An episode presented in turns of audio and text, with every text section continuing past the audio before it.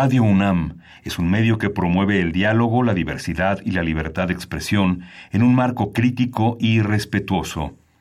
Los comentarios expresados a lo largo de su programación reflejan la opinión de quien los emite, mas no de la radiodifusora.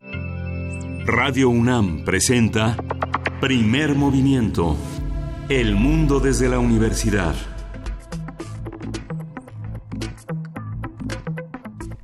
Buenos, buenos días, hoy es miércoles 13 de febrero y son las 7.06 y es el Día Mundial de la Radio. Luis Iglesias. Feliz día, querido Miguel Ángel Quemain, y feliz día tengan todos los que hacen comunidad con nosotros, que sabemos bien, no solamente escuchan primer movimiento, sino que muchos de ustedes se quedan toda la mañana, toda la tarde, toda la noche en Radio UNAM. Una de las muchas herramientas para festejar el Día de la Radio es esta estación, pero qué maravilloso y qué glorioso puede ser este ejercicio radiofónico, Miguel Ángel. Sí, es eh, de alguna manera reflexionar sobre todo lo que se hace, todos los esfuerzos nacionales, internacionales por hacer de este instrumento algo vivo que, que hace comunidad, que conecta a la gente, que permite entender eh, a través de la voz, eh, de, la, de la experiencia hablada, una serie de ideas, de comunicarse e imaginar a través de estos micrófonos, de estos instrumentos este, extraordinarios. Yo creo que todos tenemos una historia con, con la radio, desde la primera vez que la escuchamos, qué programas nos gustaban, qué locutores. Muchas veces hablamos de los locutores y ya lo haremos en, en un rato más, eh, tratando de recordar cuáles eran los que a lo mejor nos formaron, pero también a veces se nos olvida el trabajo enorme que hacen ingenieros en cabina, producción, eh, edición, todos los que están del otro lado haciendo que esto funcione. Y vaya que es un ejercicio que aunque se antoja como muy fácil, ¿no? Nada más aparece una, una vocecilla por ahí. No es sencillo, no es nada sencillo. Y generalmente se aprende a escuchar el radio con alguien con quien tienes mucho de qué hablar y te quedas callado para escuchar al mundo, ¿no? Es algo, es algo fascinante. ¿Tú recuerdas los programas, a lo mejor alguna estación que decías, bueno, esta era la que yo escuchaba, la que me tocaba a mí? Bueno, me tocaba escuchar este la tremenda corte, Porfirio Cadena, Julián Gallardo, Calimán, este Ay, Calimán. El doctor Icu, bueno, es que, a ver, estaban por, estaban los radioteatros que tenía, bueno, a ver si, a ver si luego hablamos del tema de XCW, pero eh, depende, yo creo que también depende de, qué radio te ponían de chiquito, qué radio después elegías. A mí mis papás me ponían cuando yo era muy chamaca radioeducación todas las mañanas me ponían radioeducación porque estaba un programa que se llamaba Radio Sí. ¿Alguien recuerda Radio Sí? De los de este...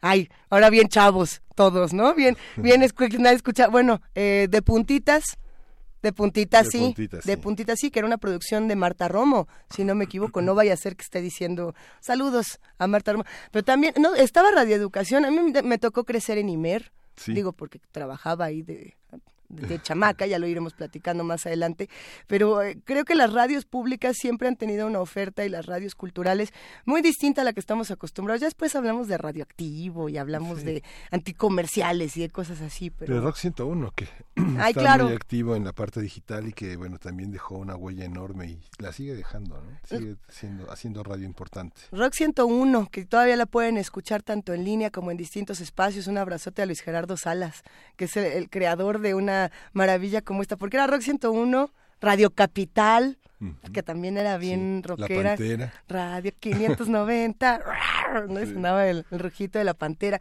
Qué gusto poder celebrar todos juntos el Día Mundial de la Radio, hablando de diálogo, hablando de tolerancia, hablando de paz, como estas herramientas que, que tenemos que reinventar. Y bueno, este es el espacio de la imaginación y la interlocución así que que sea aquí para, para empezar. Pero también tenemos otras noticias y ahora regresamos al Día de la Radio, pero a ver, Miguel Ángel, ¿qué aparece en todas y cada una de las primeras planas de nuestro país? Que el Chapo es culpable, él solo. Él solito. el malo, malísimo, villano, villanísimo de todas las historias es el Chapo Guzmán. Sí, y justamente un, un juicio que involucra un sentido de la justicia que viene desde el otro lado de la frontera, pero que tiene que tiene algo que ver, algo de una manera lejana con, con nosotros y con las maneras en las que las redes de funcionarios, de políticos han hecho uso de la violencia para, para encumbrarse detrás del escenario. ¿no? Los hilos se, se, se, se, elaboran y se cuidan desde atrás de un escenario oscuro en las sombras y que ahora justamente con todos estos cambios hemos visto cómo las redes son amplísimas, ¿no? pero muchas de ellas indemostrables. ¿no? Que, que ahí vendría a cuento preguntarnos un poco qué es lo que estamos entendiendo por justicia en, en 2019 y por las narrativas que nos están planteando. Nadie va a decir en este espacio, porque además sería muy injusto, eh, que, que Joaquín Leonel Chapo Guzmán no merecía ser, digamos, enjuiciado y, sentenciado. Esa es otra cosa. Lo que, lo que se dice es, esta es la narrativa que necesitábamos o la narrativa que necesitaba quién ¿A quién le sirve que haya un malo a Estados Unidos, a las reelecciones de Trump? Eh, miren, ya, ya encontramos al malo, ya no va a haber drogas. o, cómo? ¿O a, los exgobernadores de México, a, los que inventaron guerras. ¿A quién le sirve una narrativa como esta? Y si podemos entender a quién le sirvió, podemos entender eh, qué va a pasar a partir de este momento con el llamado juicio del siglo, que no estamos tan seguros que eso sea. Sí. Pero bueno, tenemos un programa lleno de información. ¿Qué vamos a comentar el día de hoy, querido Miguel Ángel? Hoy vamos a tener una música dedicada al radio. Vamos a tener música grabada de radios nacionales e internacionales y vamos a poder escuchar gran parte de las este, de la memoria de la memoria musical que el mundo nos ofrece y nuestro país. Eso. Estaremos platicando en nuestro miércoles. ¿Sí es miércoles o ya es jueves? no, es cierto, no es cierto, nada más era para ver. es miércoles de héroes y villanos y ya está por este lado de, de la cabina Eloísa Díez, que le mandamos un gran abrazo. Ella tiene más de 20 años en el medio radiofónico, es socia cofundadora de la Sandía Digital. Vamos a hablar de proyectos alternativos que son brillantes. Ahí ha dirigido diferentes producciones audiovisuales por la incidencia en derechos humanos. Eloisa Díez va a estar hablando del Día Mundial de la Radio, Diálogo, Tolerancia y Paz.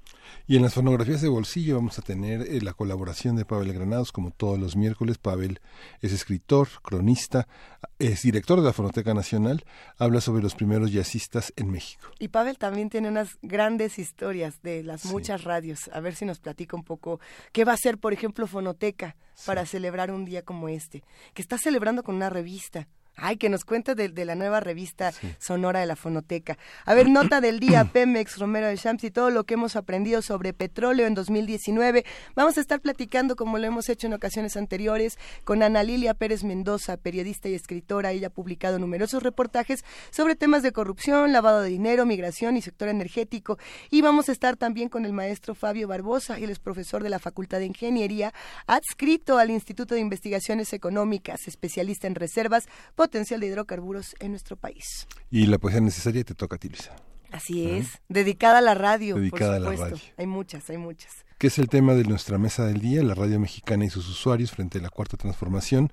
Vamos a conversar con la maestra Adriana Solórzano, y es presidenta de la Asociación Mexicana de Defensorías de las Audiencias y defensora de las audiencias de UAM Radio. Ella va a estar con nosotros aquí en la cabina y Graciela Martínez Matías, que ella es doctora en Ciencias Políticas y Sociales por la UNAM, es profesora investigadora de la Universidad Autónoma de la Ciudad de México y estudiosa de la radio desde hace más de 25 años. Que creo que igual y sería prudente también de pronto tocar un poco qué está ocurriendo con otros espacios, ¿no? como es eh, el tema de ciertos canales de, televisión que también están modificándose, que también sus trabajadores están padeciendo situaciones muy difíciles. Ya hablamos en otros días del tema de, Ciudad TV, del tema de IMER, del tema de muchos espacios que, bueno, los trabajadores no están en este momento del todo conformes. Habrá otros espacios donde todo sea... Eh, felicidad. Felicidad y emoción. Eh, muchos estamos emocionados con ver qué va a pasar con Radio Educación o con Canal 22. Pero ¿qué va a pasar? Hay muchas preguntas y todo ello lo estaremos respondiendo. Así que invitamos a todos los que hacen comunidad con nosotros a que se queden de 7 a 10 de la mañana. Saludamos, por supuesto, a nuestros queridos amigos de Chihuahua que nos escuchen a través de las frecuencias universitarias. Y va para todos ustedes una canción para empezar. Vamos a escuchar Cipolite de Los Rastrillos, que estuvo en 2018 en la sala Julián Carrillo, dentro del Festival Intersecciones. Venga.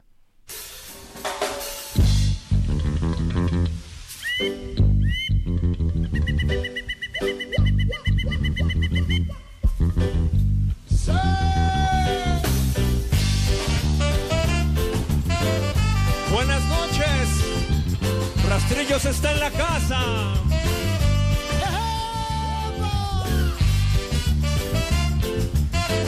Totalmente en directo aquí en Radio UNAM.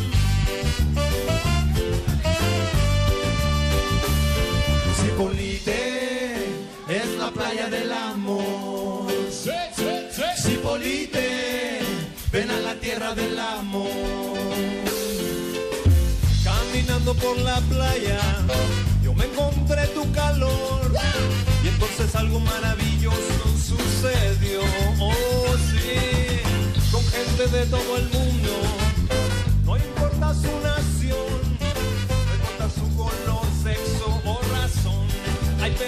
pero mira que no, es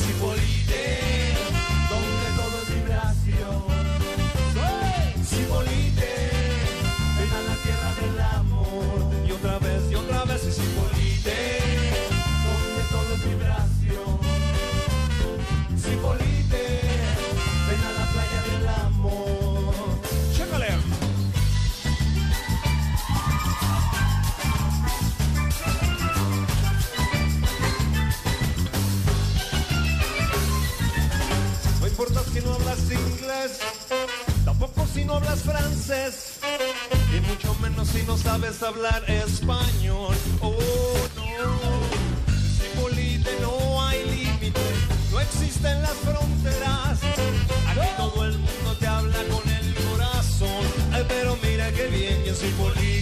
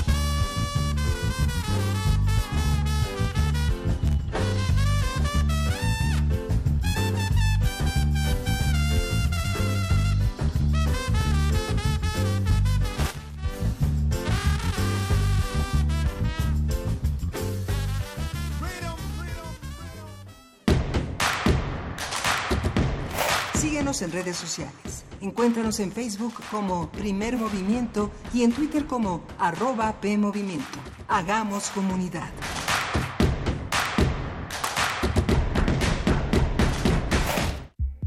...13 de febrero, Día Mundial de la Radio. Diálogo, tolerancia y paz. A pesar de los múltiples cambios que ha vivido el siglo XXI, la radio se ha mantenido como un medio de comunicación dinámico, reactivo y atractivo, que se adapta a los nuevos contextos y genera nuevas formas de interacción y participación. En su 36 reunión, la Conferencia General de la UNESCO proclamó el 13 de febrero como el Día Mundial de la Radio, considerando a esta como un medio de comunicación de bajo costo, especialmente apropiado para llegar a las comunidades alejadas y a las personas vulnerables. La radio desempeña un papel importante y específico en la comunicación durante situaciones de emergencia. Sin embargo, aun a pesar de estos beneficios, hoy cerca de mil millones de personas no tienen todavía acceso a la radio. Y bueno, justamente este 13 de febrero la UNESCO va a celebrar la octava edición del Día Mundial de la Radio, que este año tiene por tema el diálogo en conjunción con la tolerancia y la paz. Este día es una oportunidad para que el mundo celebre la radio y su impacto en las vidas de las personas. La radio es capaz de informar, transformar y unir a las sociedades. Reúne a las comunidades de todas las profesiones y condiciones sociales para promover un diálogo constructivo para el desarrollo y la resolución de conflictos. Eso de hacer comunidad. A hablar sobre estos tres temas que propone la ONU para conmemorar el Día Mundial de la Radio, qué significan, cómo se traducen en la vida radiofónica y qué han implicado para nuestro país y nuestra región. Está con nosotros Eloísa Díez, quien cuenta con más de 20 años en el medio radiofónico, es socia cofundadora de la Sandía Digital, donde ha dirigido diferentes producciones audiovisuales para la incidencia en derechos humanos. Bienvenida, Eloísa. Muchas gracias. Buenos días. Nos da muchísimo gusto que nos acompañes, querida Eloísa. Me da muchísimo gusto estar aquí. ya sabes que esta es tu casa. Hay que decir brevemente, Eloísa Díez fue eh, directora de producción de Radio UNAM, una buena temporada de muchos cambios y de mucha creación y, y de, y de muchos inventos y de muchas locuras. Y nos da tanto gusto que siempre estés en esta que es tu casa. Y más para celebrar un día como este. Muchísimas gracias por la invitación. De verdad, sí, siempre es un gusto volver a pisar estas escaleras, este- estos laberintos. Oye, ¿y cómo empezamos a, a celebrar? Antes de hablar de la parte, digamos, política, de la parte social de la radio, ¿qué- ¿con qué empezarías como para, como para empezar esta fiesta, justamente? ¿Con qué empezaría? Eh, ¿Qué es para ti esto de eh, eh, la radio como una herramienta, justo lo que esto, lo que dice la UNESCO, ¿no? de tolerancia, de paz, de diálogo, etcétera? Pues hay una de las, digamos, de las tres este, palabras, ¿no? Que está proponiendo la UNESCO, que es diálogo, que me parece importantísima. Y me gustaría empezar por ahí. Porque el diálogo, o sea, tiene muchas eh, como ideas supuestas que es, bueno primero poner sobre la mesa. Y una es que para que exista diálogo tiene que haber dos partes. Y dos partes que se respetan y se reconocen. Este, no existe diálogo si tú no reconoces al otro como, como tu par cuando hay una desigualdad de poder, cuando hay una situación de odio, cuando hay una situación este, de desigualdad profunda, no puede existir el diálogo. Este, porque básicamente no estás contemplando al otro como un interlocutor válido. Entonces lo que va a suceder es un monólogo. Yo te voy a decir lo que creo del mundo o voy a esperar mi turno para poder hablar, pero en realidad no, escuché lo que me estabas diciendo, no hay este intercambio. Y la radio es clave en eso porque justamente eh, no todas las radios, pero sí este, la radio pública, las radios comunitarias, muchas radios comerciales, lo que permiten hacer es justamente poner en diálogo a dos interlocutores que normalmente quizás en, la vida cotidiana no, no, estarían dialogando, ¿no? Y esa creo que es una posibilidad inmensa de acercarnos, de, de poner en, en comunicación y en intercambio eh, diferentes partes, ¿no? Es como tenemos en las manos una enorme, enorme, enorme posibilidad. E, en este ejercicio de interlocución, sin embargo, a veces no, siempre el, el radio escucha, el que está del otro lado del interlocutor, recibe lo que quiere escuchar. Eh, no, no se trata de que le digan eh, todo lo que tú me pidas, esto va a ocurrir tal cual. Hay un ejercicio, el diálogo justamente es no te voy a solamente satisfacer con una petición, sino también voy a hacer un intercambio contigo. Claro, pero eso, eso es interesantísimo. Por ejemplo, las radios, ¿cuáles son esos canales de diálogo con su audiencia? ¿Solamente es la del mensaje escrito? O sea, yo, yo llamo a la radio, dejo mi mensaje, lo leen y ya. Ese es todo el espacio, digamos, de construcción de diálogo. ¿O se están abriendo eh, espacios para el, intercambio más allá del mensaje y del momento? Hablamos con los radioescuchas, eh, recordando aquella temporada en que estuve aquí en la subdirección de producción, eh, invitábamos a varios radioescuchas a, a, la, a, la sala de producción a platicar cómo estaban escuchando la radio, qué, qué, qué sentían, qué impresiones tenían, qué necesitaban, qué buscaban. Pero hay muchísimas más, ¿no? O sea, este, hay experiencias en, en América Latina y justo ahorita con, la, con las defensorías de las, de las audiencias de crear espacios en el cual también haya posibilidad, digamos, en ciertas condiciones de toma de decisión cómo podemos escuchar más allá del mensaje específico a las audiencias. Bueno, es todo otro desafío. Muchos desafíos. Sí. Sin duda. Hoy el mundo digital permite tener una amplia, un amplio diapasón de lo que pasa en el radio, tanto nacional como internacional. Eh, ¿La radio es hoy tan homogénea como pasa con la prensa que reproduce la información de las agencias, las versiones de un solo mundo, de un solo lado, de, la, de un solo lado del mundo? Eh, no, creo que no es homogénea, o sea, sí hay muchísimas voces y me, resonó mucho hace un, rato, este, se hablaba de las narrativas.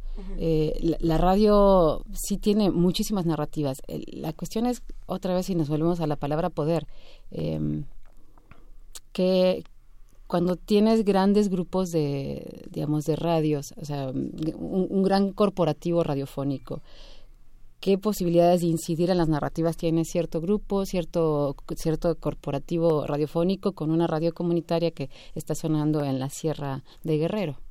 Eh, las condiciones no son las mismas, los relatos no son los mismos, la posibilidad de incidir no son las mismas, las condiciones de posibilidad no son las mismas.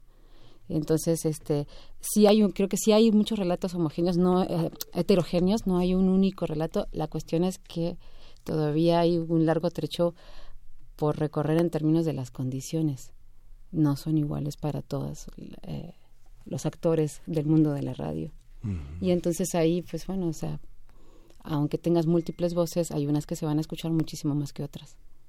Sí, por supuesto. en ese sentido son, a ver, tenemos muchos ejemplos. Ahora, ahora los vamos a ir pasando brevemente. Eh, preguntarte, ¿sientes que las radios comunitarias, por ejemplo, tienen mayor eh, espacio para transgredir que otro tipo de medios que tienen otras estructuras. Lo pregunto porque además hay una ola de violencia en contra de los líderes de radios universitarias, perdón, eh, comunitarias, universitarias también, pero ese otro tema, De, de las comunitarias donde de pronto dicen, a ver, tenemos que decir lo que pasa en esta comunidad y no lo vamos a disfrazar de bonito. Y empieza a haber una serie de discursos muy diferentes a los que escuchamos en Radio UNAM, en Radio Educación, en IMER, etcétera, etcétera, etcétera. Sí, y es verdad que han sido asesinados varios integrantes de radios comunitarias en todo el país.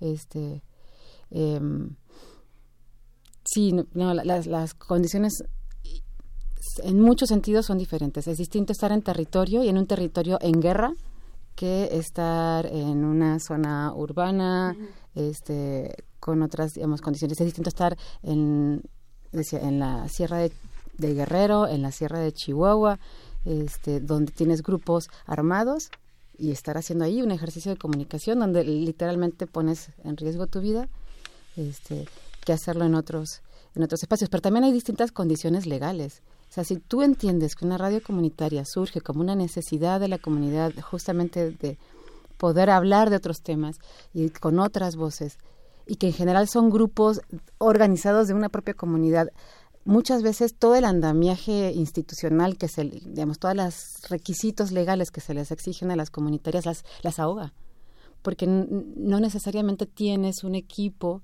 dedicado a eso, un equipo legal, o sea, entonces cuáles son esas condiciones para que tú propicies que las radios comunitarias existan bajo su lógica o qué tanto les estás imponiendo que se tengan que convertir en una institución que no lo era, o sea, no, no surgió en esos términos.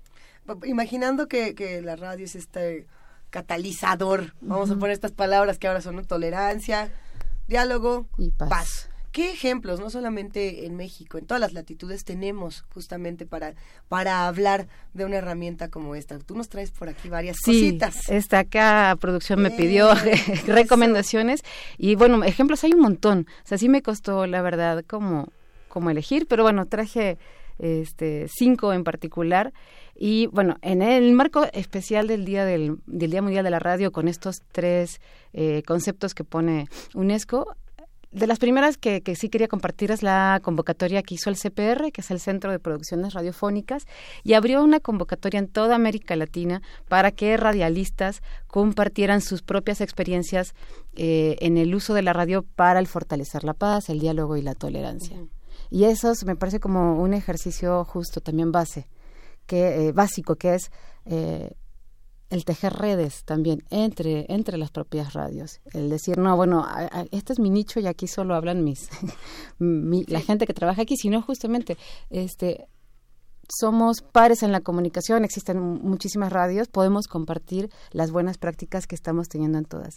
Y por eso, digamos, traje, eh, seleccioné ese como, como uno de los ejemplos, porque me parece que también el diálogo entre radios, entre radios pares, construye a la paz, construye al, diálogo y a la tolerancia. Eh, lo pueden encontrar en la página del CPR, que es cpr.org. .org. .ar. Punto AR. En un momento más compartimos eh, la liga. ¿Lo escucharemos un fragmento? De este no, ¿De cuál escuchamos? Pero del siguiente sí. Este lo pueden encontrar digamos ahí. Hay muchísimas este, experiencias de toda América Latina y al segundo ejemplo es al que sí nos vamos a meter, que es Testigos de la Guerra, y es una producción de pie de página, que pie de página es como el medio de comunicación de la red de periodistas de a pie. Vamos a escuchar un fragmento y regresamos. En estos momentos se está firmando el acuerdo final de paz en Ciudad de México. El 16 de enero de 1992, El Salvador firmó un acuerdo de paz que terminó con 12 años de guerra. La firma del acuerdo de paz marca la culminación de una etapa decisiva en la larga y heroica lucha del pueblo salvadoreño. Y el 29 de diciembre de 1996 fue el turno para Guatemala. Es el principio de una nueva era para Guatemala.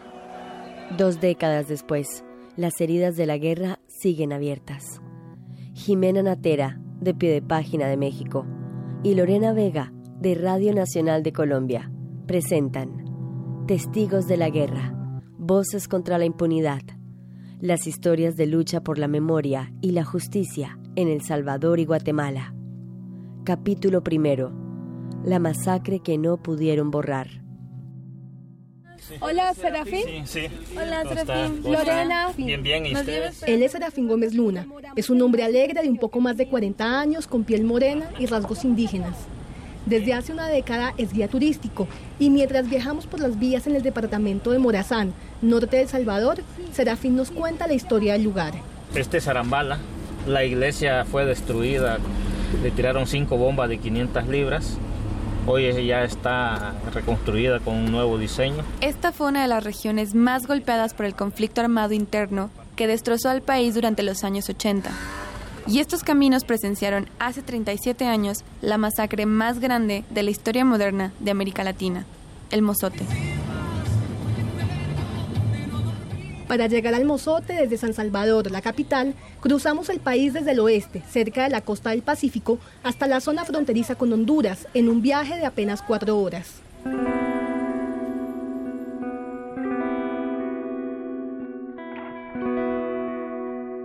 Es un país diminuto con una población de apenas 7 millones. Aún así, ocupa primeras planas por la violencia brutal de las pandillas o por la migración de sus ciudadanos hacia Estados Unidos, un tema que lo liga permanentemente a México. A Colombia llegan pocas noticias del Salvador. Sabemos que aquí se dio un proceso de paz en los noventas y por eso hay quienes lo han mostrado como un ejemplo a seguir en el marco del proceso de negociación que en el 2016 llevó al fin de las FARC, la guerrilla más antigua del continente. Han pasado 26 años desde los acuerdos que terminaron con la guerra civil salvadoreña, que en 12 años dejó 75 mil muertos, centenares de masacres, más de 8 mil desaparecidos y un millón de desplazados. Se silenciaron los fusiles, pero eso no trajo tranquilidad a las víctimas. Si hubiese sido así, hoy no estaríamos aquí. ¿Y vamos entonces a dónde? Ahora? A La Joya, Caserío La Joya. Serafín nos guía a la comunidad La Joya, en la zona alta de Morazán.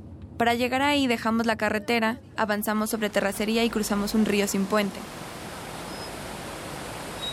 Media hora después aparecen las primeras casas. Afuera de una, trabajando en el jardín, nos espera Amadeo Martínez. Sí, él es mi guardián.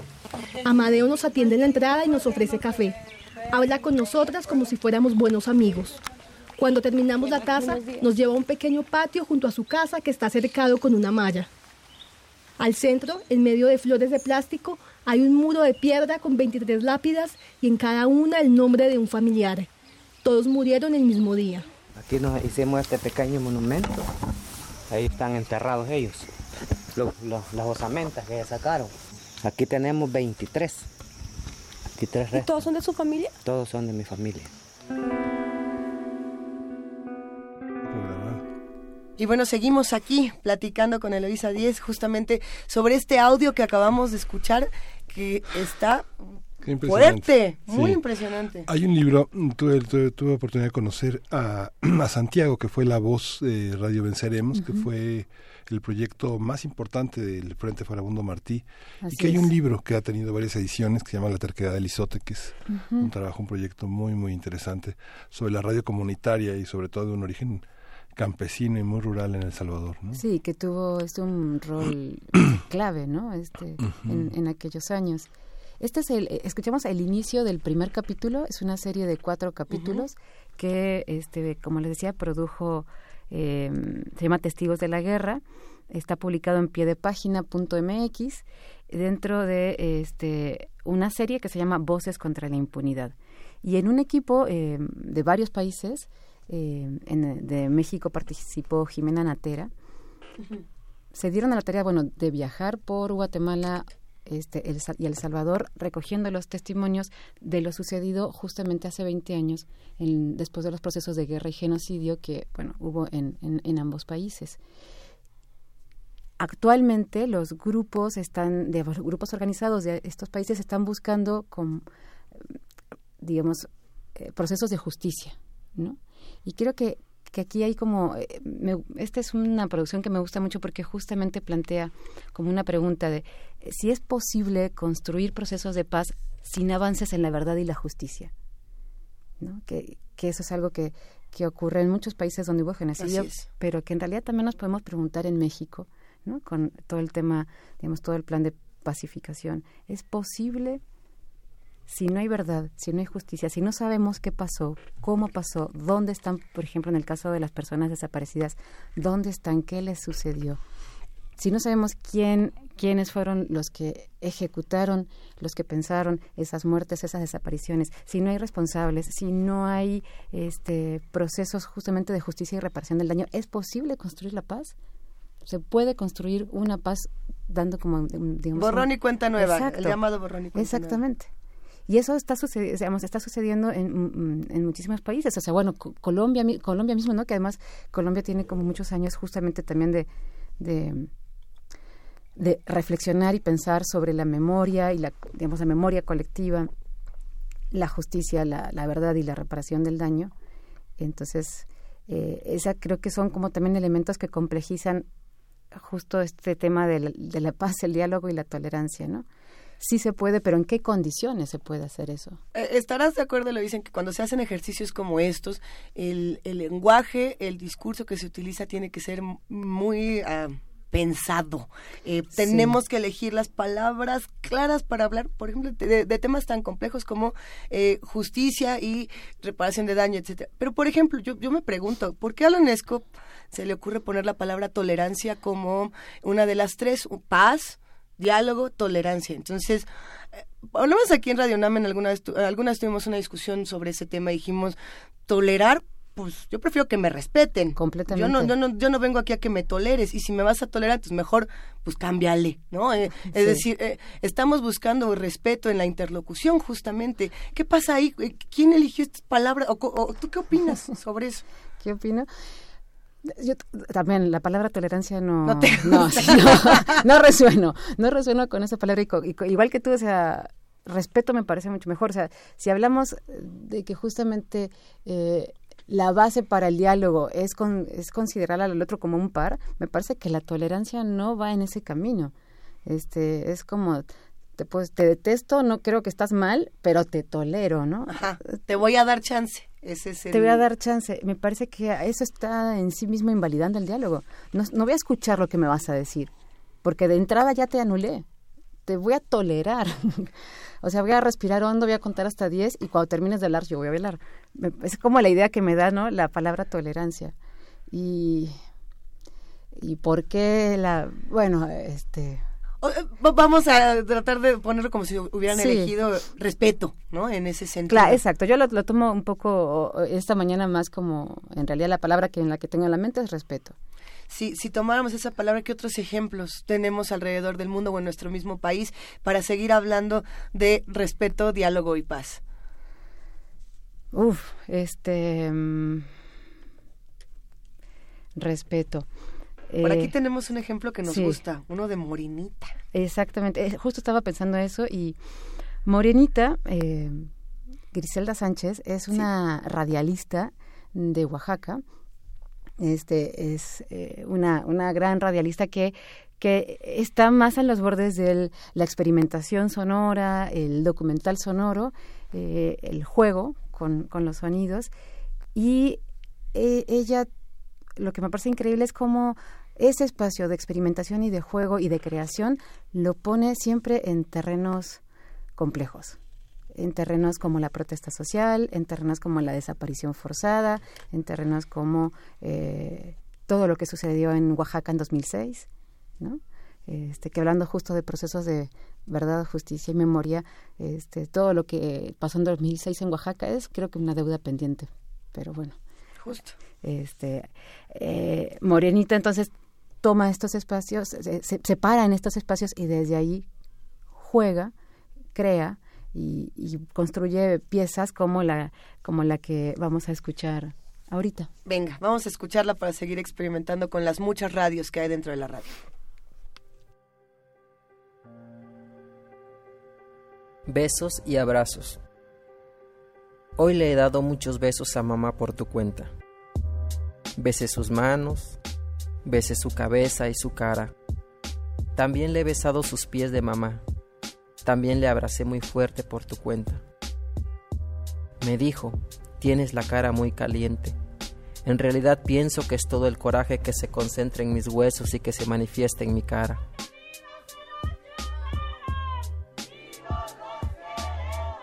De repente siento como si mis huesos se pusieran al rojo vivo por impotencia.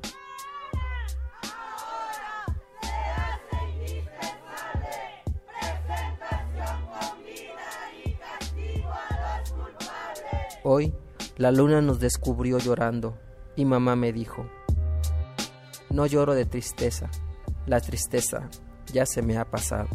Lloro de coraje, de impotencia y así lloramos los dos. Pero luego nos secamos las lágrimas y me dijo, alguien tiene que hacer algo. Ya es tiempo de que yo salga. Y fue como si se pusiera una armadura. Nuevamente me aferré a su mano, como cuando niños al ver venir la oscuridad, para que no nos atrapara el cucu, el uy, y con ese valor de ella, nuevamente salimos a buscarte.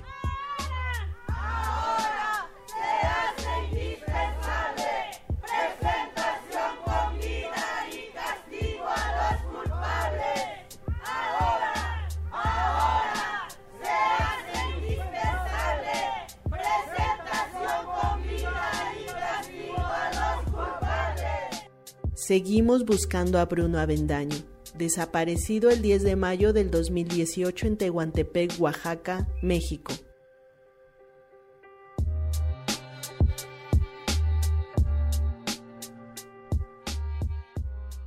¿Qué es esto que acabamos de escuchar, querida Eloísa? Bueno, lo que escuchamos es una pieza de, como decíamos, de Griselda Sánchez, radialista eh, oaxaqueña, y es una pieza que construye con Lucas Avendaño. Eh, Eso. También oaxaqueño, eh, performa, performancero. Eh, Lucas, eh, bueno, tú lo conoces, como este, has visto su trabajo. Eh, Lucas ha puesto, digamos, como rotos los límites del género, eh, explorado en las profundidades de la identidad indígena, mushe, eh, no mushe. Y lo decíamos para el aire, mucho antes de que, eh, de que se volviera un tema, digamos, en la boca de todos los que... los antes de que esta narrativa fuera, digamos, un poco más compartida, eh, ya Lucas estaba explorando en estos temas. Eh, Lucas tiene un hermano que se llama Bruno, Bruno Avendaño. Bruno eh, es militar y eh, este bueno ellos son de una familia tradicional en el istmo de Tehuantepec y eh, en algún momento Bruno regresa de visita a su pueblo y es desapare y, es desaparecido. Desde entonces este Bruno sigue desaparecido y Lucas ha tomado la, digamos esto la búsqueda como sucede con muchísimas familias no este los mismos fami- familiares de la persona desaparecida se convierten en sus buscadores. Y Lucas justamente también aprovechando este digamos espacio público en el que él es conocido eh, inició esta esta lucha y lo llevó también por toda Europa a, a presentarse ante distintas este, instancias de gobierno para reclamar justicia y para reclamar saber bueno este, este este derecho a la verdad. Qué pasó con Bruno dónde está Bruno quién quién lo desapare lo desapareció Hay algunas imágenes que compartiremos en un rato más Claro. en, en nuestras redes sociales, justamente de Lucas Avendaño buscando a, a su hermano, eh, a Bruno. Aquí está afuera del, del Museo Universitario del Chopo. Es una foto que además, justo es eso, no solamente es lo que se dice en la parte radiofónica, él, él lo saca y también ya lo transforma en un, en un performance brutal. ¿No? Exacto. Me parece. Y el Sí. texto, eh, hasta donde entiendo, es un texto de Lucas, porque Lucas ha estado escribiendo permanentemente sobre la desaparición de su hermano y buscando apoyo para eso. Y lo ha hecho a su manera también, que es una manera desde el arte, desde lo profundamente humano. Y ha escrito cartas permanentemente a su hermano. El, Lucas le escribe a Bruno para contarle cómo está su familia y cómo sucede.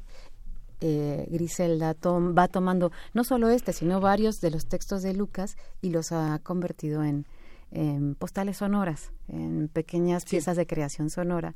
Y hablábamos del respeto.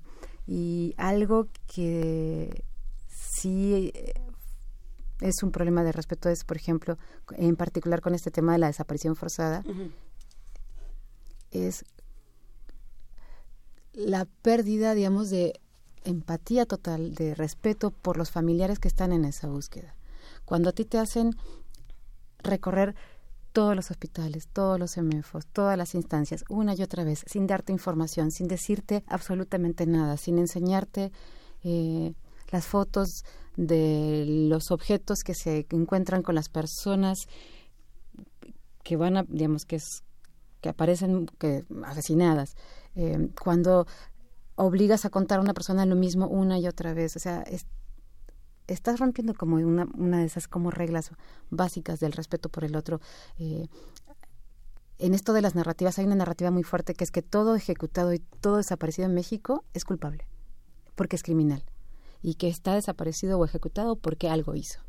¿no? Y entonces, otra vez, te anulan como persona, te, anulan, como interlocutor, ya no, ya no tienes nada que decir, ya no tienes nada que contar. ¿No? Y eh, hay muchísimas cifras y datos de quienes sí están investigando el tema para decir que en realidad eh, es un, problema muchísimo más complejo que decir todo esto son criminales. ¿no? Eh, ¿Sientes que en ese sentido la radio también cumpliría con una función de cobijo? Para aquellos que están pasando por situaciones como esta, no solamente los que estén eh, de la parte creadora, que, creo que ahí hay un ejercicio muy importante de reconciliarse, de rehabilitarse a través de los procesos creativos, pero también los que están en el lado de, la interlocución, de la escucha, qué pasa con ellos cuando están compartiendo experiencias como estas. Yo creo que es cobijo y como eh, redignificación de las personas. Cuando tú permites que quebremos, o sea, quebrar el, esa narrativa oficial y contar la historia y quién era Bruno. Y que Bruno tenía tiene derecho a vivir, tiene derecho a no estar desaparecido. Cuando tú permites a, a las familiares romper ese discurso tradicional, digamos, discurso hegemónico de que son todos criminales y contar quién era la persona, estás permitiendo uno de los primeros pasos de, de, de redignificación y de reparación del daño, que es decir, esta persona debería estar viva, tenía derechos a la vida. Eh, ahí tenemos dos ejemplos para aquellos que estén interesados en, en este tema por parte de Radio UNAM. Eh, uno de ellos es 72 Migrantes, una serie de Héctor Salik que justamente recuerda y redignifica la figura de los 72 migrantes que, que justamente pues fueron masacrados en San Fernando justamente. Y la otra que tenemos por ahí, yo creo que sería Si hay olvido no hay justicia, que es la serie que recuerda a los 43 eh, desaparecidos de Ayotzinapa, ¿no? Que lo que hacía es que juntaba a tres artistas sonoros, a, perdón, a 43 artistas sonoros, a 43 escritores, poetas y a y 43 voces distintas para justamente tratar de reconstruir una realidad que estaba resquebrajada, ¿no? Exacto. Ay, fuerte. Fuerte. Fuerte, pero bueno, tenemos más ejemplos, querida Eloísa. y bueno, justo en esto de redignificar las voces, de darle espacio, eh, es el siguiente proyecto, que este proyecto viene desde Perú, se llama Proyecto Kipu. Y el proyecto Kipu es un documental interactivo, está increíble, o sea, toda la plataforma, o sea, digital. Este ya es buenísima, esta ya es digital. Eh, lo buscan, búsquenlo así en Google porque está un poco más complicada la, el dominio, pero es Proyecto Kipu con Q. Y el proyecto Kipu este, retoma una situación que sucedió en Perú en los años 90, que cuando Fujimori era presidente, y que tiene que ver con la esterilización forzada de cientos y miles de mujeres y de hombres en, la zona campesina de, Perú. Em, las cifras son altísimas aquí, bueno, en este momento no, no las tengo, pero eh, en ese momento las mujeres eh, iban al doctor, por ejemplo, a, dar a luz y sin aviso ni consulta este, se la esterilizaba después del eh, después del parto. o ibas a una consulta ginecológica o una consulta de, de, de, un hombre y sin avisar sin consentimiento sin ningún tipo de información se eh, este eh, se me fue la ahorita se me fue se me fue la palabra pero este estaban eh, operando, digamos, había una idea de que debían reducir la, natalidad, ¿no? Este, como una, una, forma de control de la, de la, de la población. Entonces se esterilizaba a estas personas. Eh, con esto pasó en los noventas, todos estos años eh, las personas esterilizadas se fueron dando cuenta de lo que había sucedido. en algunas incluso hubo muchísimos impactos físicos y emocionales, ¿no? Eh, problemas, digamos, de, después, digamos, de, mm, de, de dolores, de, de molestias, de, problemas, digamos, eh, enfermedades en, en este, como en la de salud sexual. Y años después, lo que este proyecto viene a hacer es instalar una línea de teléfono para que las personas que vivieron esta situación puedan llamar a ese celular y grabar su historia. Y lo que hace Equipo es publicar todos esos audios, eh, que son cientos de audios. Y al mismo tiempo hay otra línea telefónica para que tú, como escucha, porque todo esto es sonoro, para que tú como escuchas puedas mandarle un mensaje a esas personas o hablar sobre la situación o lo que pero bueno más que yo explicarlo podemos ir a escuchar la introducción de este gran proyecto. Venga. Se nos ha acusado de que pretendemos, tras una reciente ley que permite la voluntaria, voluntaria vasectomía y la ligadura de trompas, imponer mutilaciones y querer matar pobres.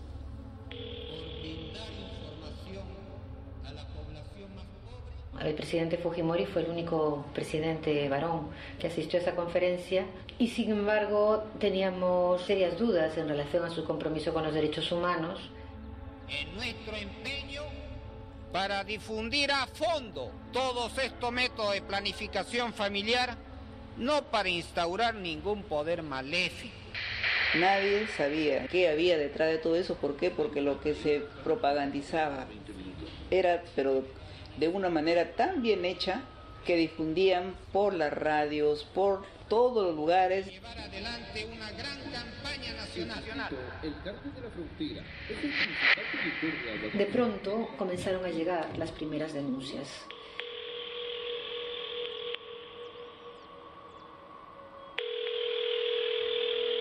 Aló, yo vengo de Distrito Independiente. Pero ya le digo vuelta a mi nombre. Yo soy del caserío Ñangalí. Aló Pampa con la manta. Que yo también fui afectada por el tiempo de la violencia de que hicieron las ligaduras. Me trajeron acá al, al hospital así por engaños. No pudimos este, tener más familias, que muchas familias. Pero primero me escapé tres, tres veces y ellos me seguían. Ya no le vamos a dar alimentos porque están llenándose de hijos como las conejas y no quieren hacerse ligar.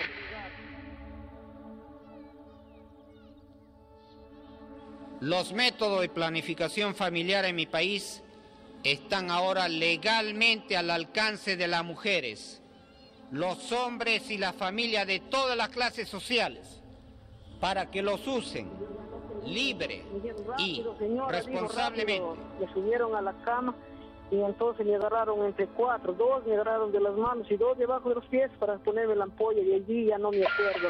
Nos tenían muy muy apresionadas, cerraron el puertón y de ahí unas ya de ver que las señoras, otras lloraban con el dolor y ya querían salir y ya entramos, ya no nos dejaban salir.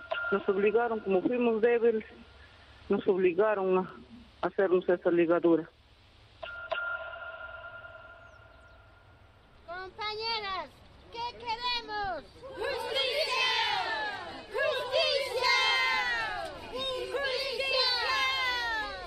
300.000 mujeres hace 18 años sin justicia. Ese es un crimen o un racismo, desprecio, menosprecio a esta población. Buscamos esta justicia, que haya justicia y reparación para nuestra vida. Si ustedes visitan en, en, su buscador de preferencia en Internet, Proyecto Kipu, así de sencillo podrán encontrar este proyecto que se antoja para unas buenas horas de escucha y de, y de reflexión. Hay comentarios, Eloisa Díez, en, en, redes sociales y uno que justo estábamos platicando fuera del aire. Nos lo mandó Larry Capu, que decía que tendríamos que buscar el significado de la palabra tolerancia porque no lo estamos interpretando de la manera correcta. Eh, ahora que estábamos haciendo esta crítica de si tolerancia o no, no tendría que entrar en las palabras que define la UNESCO. Y decíamos fuera del aire que hay dos significados o muchos significados para una palabra, no solo lo que la RAE te dice y si te quedas con lo que te dijo la RAE, estás perdiéndote de, la, de las otras realidades, ¿no? ¿Qué pasa claro, o sea, sí, si nos vamos al significado, sí, tolerancia significa actitud de la persona que respeta las opiniones, ideas o actitudes de las demás personas, aunque no coincidan con las propias. Eso es, digamos, el texto que viene exactamente en el diccionario. Pero ¿cuál es el uso político que se ha dado a la palabra tolerancia? De eso estábamos hablando, no tanto en sí de el digamos, de la palabra, el significado textual de la palabra. En general, hablar de tolerancia y no de respeto es, yo te tolero, pero yo no quiero que me toleres, quiero, quiero que respetes mis derechos como persona. Y de eso, digamos, de eso estamos hablando en todos estos ejemplos, cómo respetar los derechos. Mm, no es que me dejes tomar un café en, el, en la mesa de junto y no me agredas y me toleres. Se trata de que entiendas que soy otro ser humano, que tengo derechos igual que tú y que tienes que respetar esos derechos, no importa si estás o no de acuerdo con mis ideas. El uso político de las palabras, finalmente. Entonces, por eso hablábamos hace un rato de esta incomodidad con el término de tolerancia y que preferimos el término respeto, porque por lo general en la práctica política esa ha sido un poco la historia. Eh, un ejemplo claro que podremos tomar de ello es pensar en los pueblos originarios en nuestro país y decir, claro, nosotros los, los toleramos y hay que hacer este ejercicio de tolerancia. En las radios no van a poder hablar en su lengua y no la van a poder escuchar, porque aquí se habla eh, castellano, fin de la discusión. Y eh, son muchas las radios y en ninguna de ellas, bueno, casi ninguna podemos escuchar eh, justamente un programa hablado en celtal completamente, ¿no? Eso es algo que no entra. O toleramos sus prácticas o toleramos sus, sus tradiciones. Este, pero en realidad eso no es civilizador, civilizado, ¿no? O sea, tienen que adaptarse al, al sistema político actual y entonces tienen que estar por partidos y no sé, o sea, un montón de cosas que, que, no, que no hablan de respetar los derechos de los pueblos indígenas. Y, lo mismo con el tema de los homosexuales, ¿no? Decíamos, ah, sí, los, los tolero, pero no se casen porque eso no, no les toca a ustedes, ¿no? Un tema de, no adopten. de derechos. Ahí está la diferencia entre el uso del diccionario y el uso político que le damos a, a las palabras, pero tenemos un último ejemplo y no nos podemos ir, de la Visa 10, sino platicamos un poco de qué ofrece justamente Radio UNAM. Ajá, bueno, para cerrar, el, último ejemplo que, quería poner es eh, una serie de aquí, de la casa, que se llama Resiliente. Eh, está en el podcast de Radio UNAM, ahí van a encontrar completa la serie si, si, si la buscan. Y este esta serie de, de María este, Teresa Juárez, eh, pero que además este, la producción la hizo un, un antiguo compañero de esta casa, este me fue el nombre. Ahorita lo buscamos. Ahorita lo buscamos, es que soy este, soy de lo peor con la memoria y justamente en realidad este, esta serie habla del tema de la memoria, ¿no? La violencia va dejando a su paso grandes zonas de dolor y de silencio, formando mapas de miedo y mapas de olvido. Entonces, Resiliente lo que busca es hacer el relato de las geografías que resisten y reconstruyen la paz esas voces, las miradas, la creación como artística, comunitaria y social de quienes todos los días están buscando alternativas eh, a este sinsentido y al horror de la violencia y de la adversidad. Así está presentada la, la serie y precisamente justo es un, gran ejemplo. Tuvo su ganó premio en la Bienal de Radio. Así es. Em, Resiliente también es de Héctor Salic si no me equivoco. No, no, es cierto. ¿De quién es resiliente? Que nos escriban, por favor. A ver, vamos a escuchar un fragmento, si te parece bien, Eloísa, y regresamos a despedir esta primera hora que fue completamente dedicada al Día Mundial de la Radio. Radio UNAM presenta Resiliente. Porque la paz se reconstruye, se crea y se transforma. Resiliente. Resiliente. Resiliente. Ana Frank y Eleanor Roosevelt, escribiendo la vida entre el dolor y la guerra.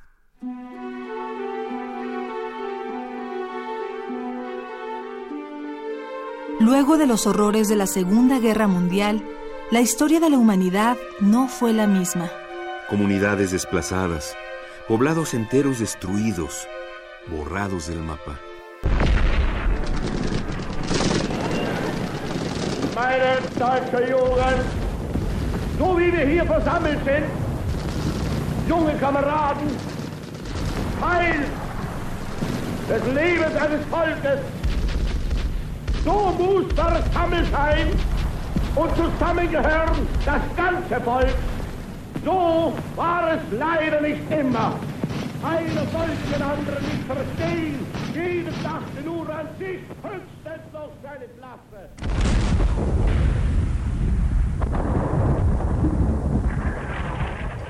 Pueblos asolados por la miseria, el miedo y la violencia. Millones de seres humanos aniquilados por el fascismo. Gitanos, judíos, homosexuales, personas con alguna discapacidad.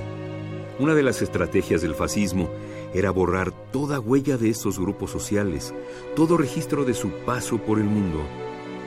Uno de los sucesos más terribles es el exterminio de millones de personas en los campos de concentración. Es en este periodo de la historia cuando el exterminio se pone en práctica como una estrategia política.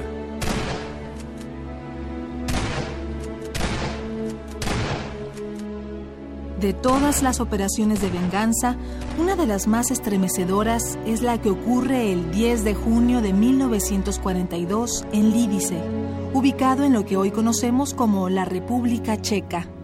Aquel día, la población entera es arrojada violentamente de sus hogares y asesinada.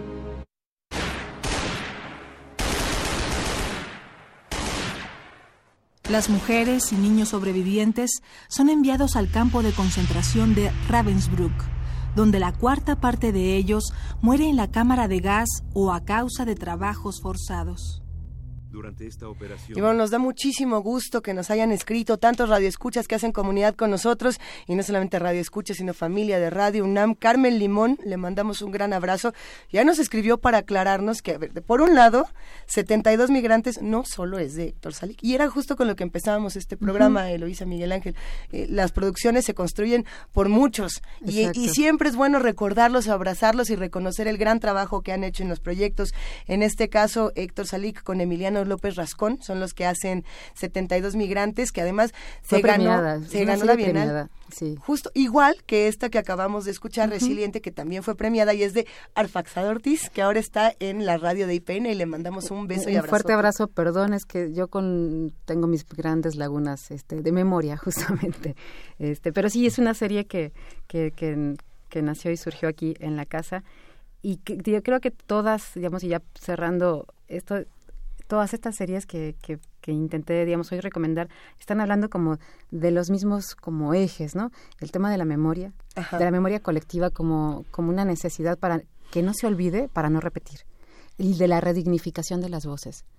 Todos tenemos derecho a contar nuestro propio relato en los términos en que los queremos contar y no como luego la historia, la historia nos lo quiere contar, ¿no? Como víctimas o victimarios o en otros términos que no son los nuestros. Muchísimas gracias. A ustedes, fue un placer. Agradecemos a todos los que hacen comunidad y justamente se suman a esta celebración por el Día Mundial de la Radio. Vámonos a una pausa.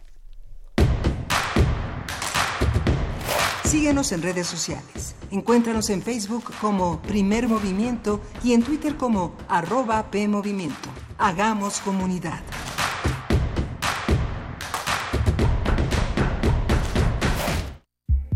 ...13 de febrero... ...Día Mundial de la Radio... ...diálogo, tolerancia y paz... El Instituto de Geología de la UNAM, en el marco de la Semana del Arte Contemporáneo de la Ciudad de México, te invitan a la exposición Earth Body, obra que aborda orgánicamente aspectos de feminismo, naturaleza, migración, así como de mestizaje y descolonización, a través de diferentes nociones de cuerpo y tierra. Una curaduría de Jonathan Javib Enquist y Gabriel Mestre Arrioja. Desde el 5 de febrero hasta el 7 de abril. Museo de Geología de la UNAM, Jaime Torres Bodet, 176, Santa María la Ribera. Earth Body es cadáver, es polvo, es sombra, es nada. La Facultad de Medicina de la UNAM, a través del Departamento de Psiquiatría y Salud Mental, ofrece a la comunidad universitaria los servicios de su Clínica de Atención Integral para las Adicciones. de lunes a viernes de 10 a 18 horas. Para más información, comunícate al teléfono 56 23 21 27 o consulta la página www.psiquiatria.facmed.unam.mx. El PT seguirá de tu lado.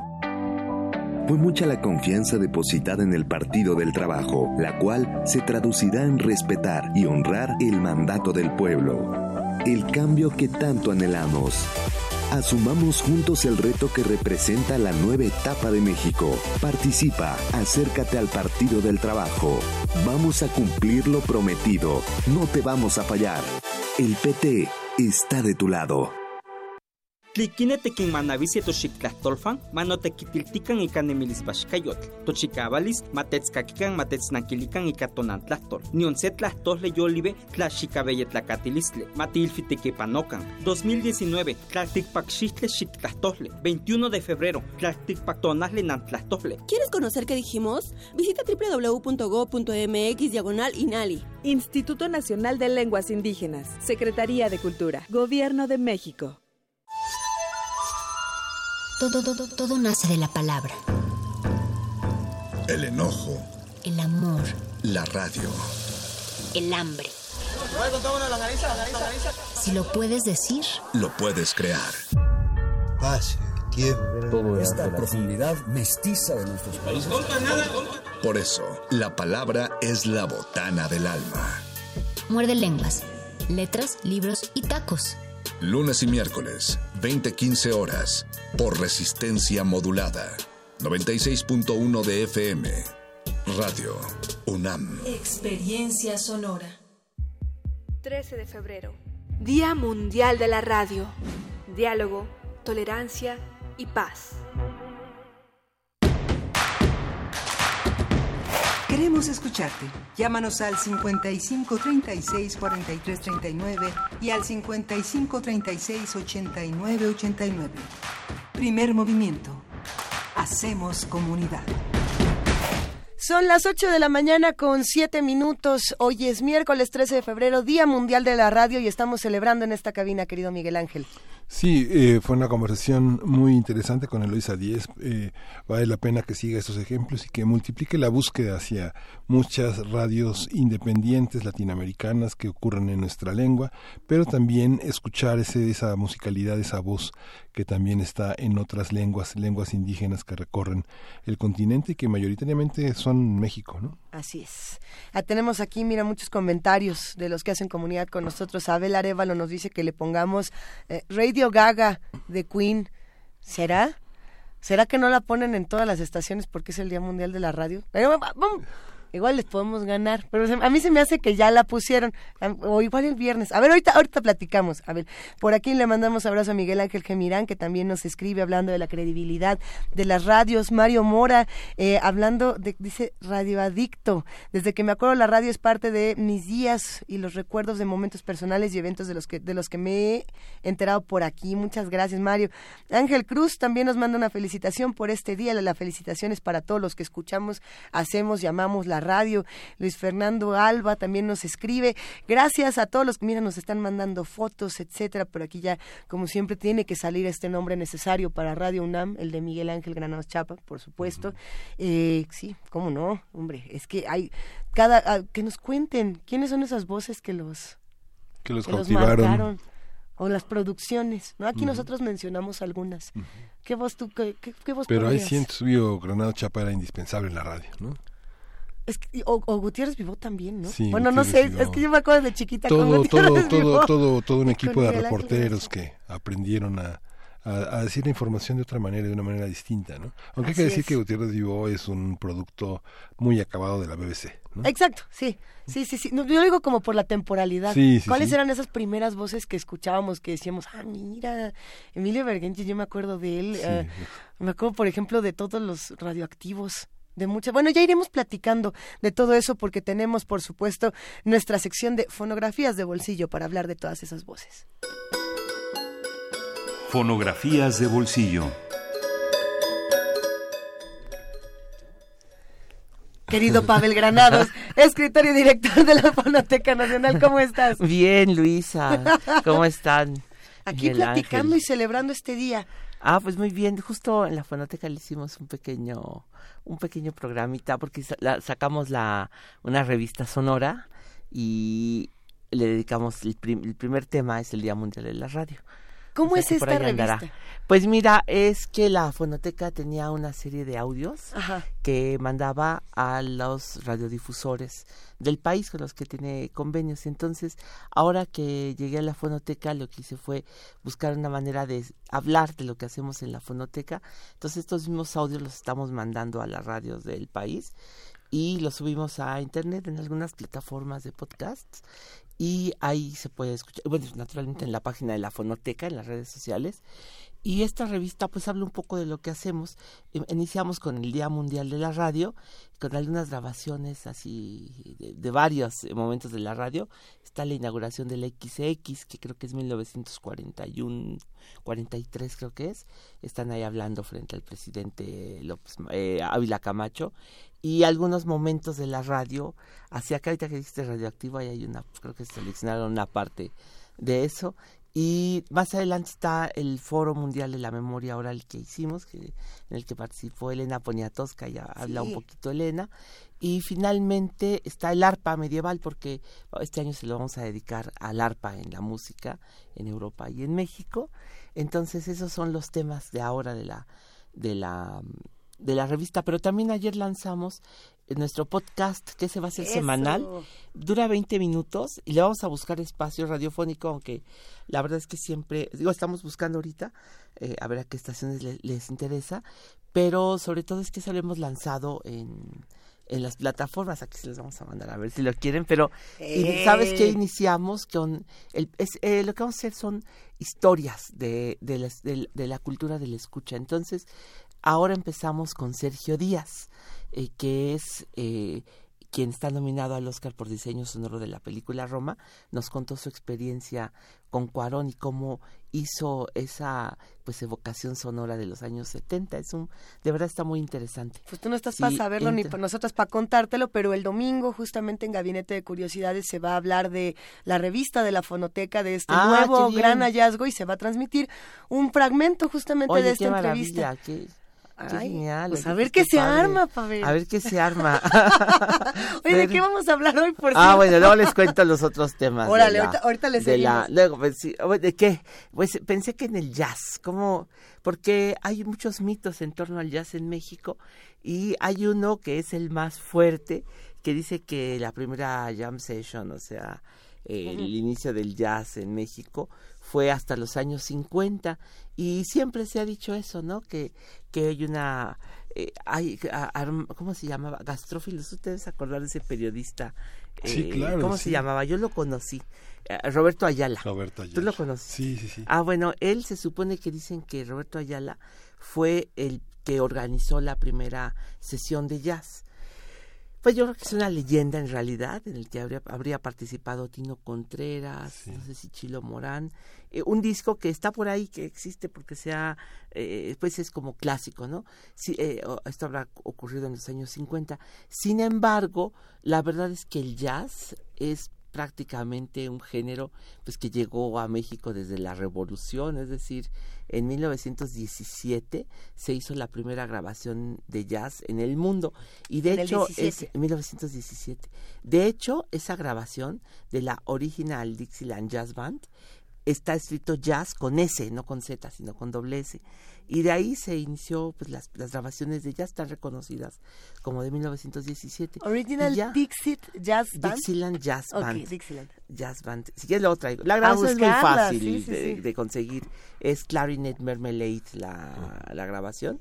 Y de ahí para acá se han hecho, bueno, muchísimas grabaciones de jazz, pero es decir, bueno, ya sabemos, pero en México se ha hecho, se, se comenzó pues casi paralelamente porque la historia del jazz en México empieza por su cercanía de la Luisiana, de la frontera mexicana, y hay muchas grabaciones ya desde finales de los años 10, desde principios de los años 20, pero lo que sí con, además conocemos son fotografías en México donde se ven músicos mexicanos ya con su banjo o con bandas de jazz mexicanas. Por ejemplo, los hermanos Concha, que eran unos hermanos yucatecos, tenían su Concha Jazz Band de los hermanos, de, hermanos Concha y tocaban jazz en Yucatán hacia 1918-19.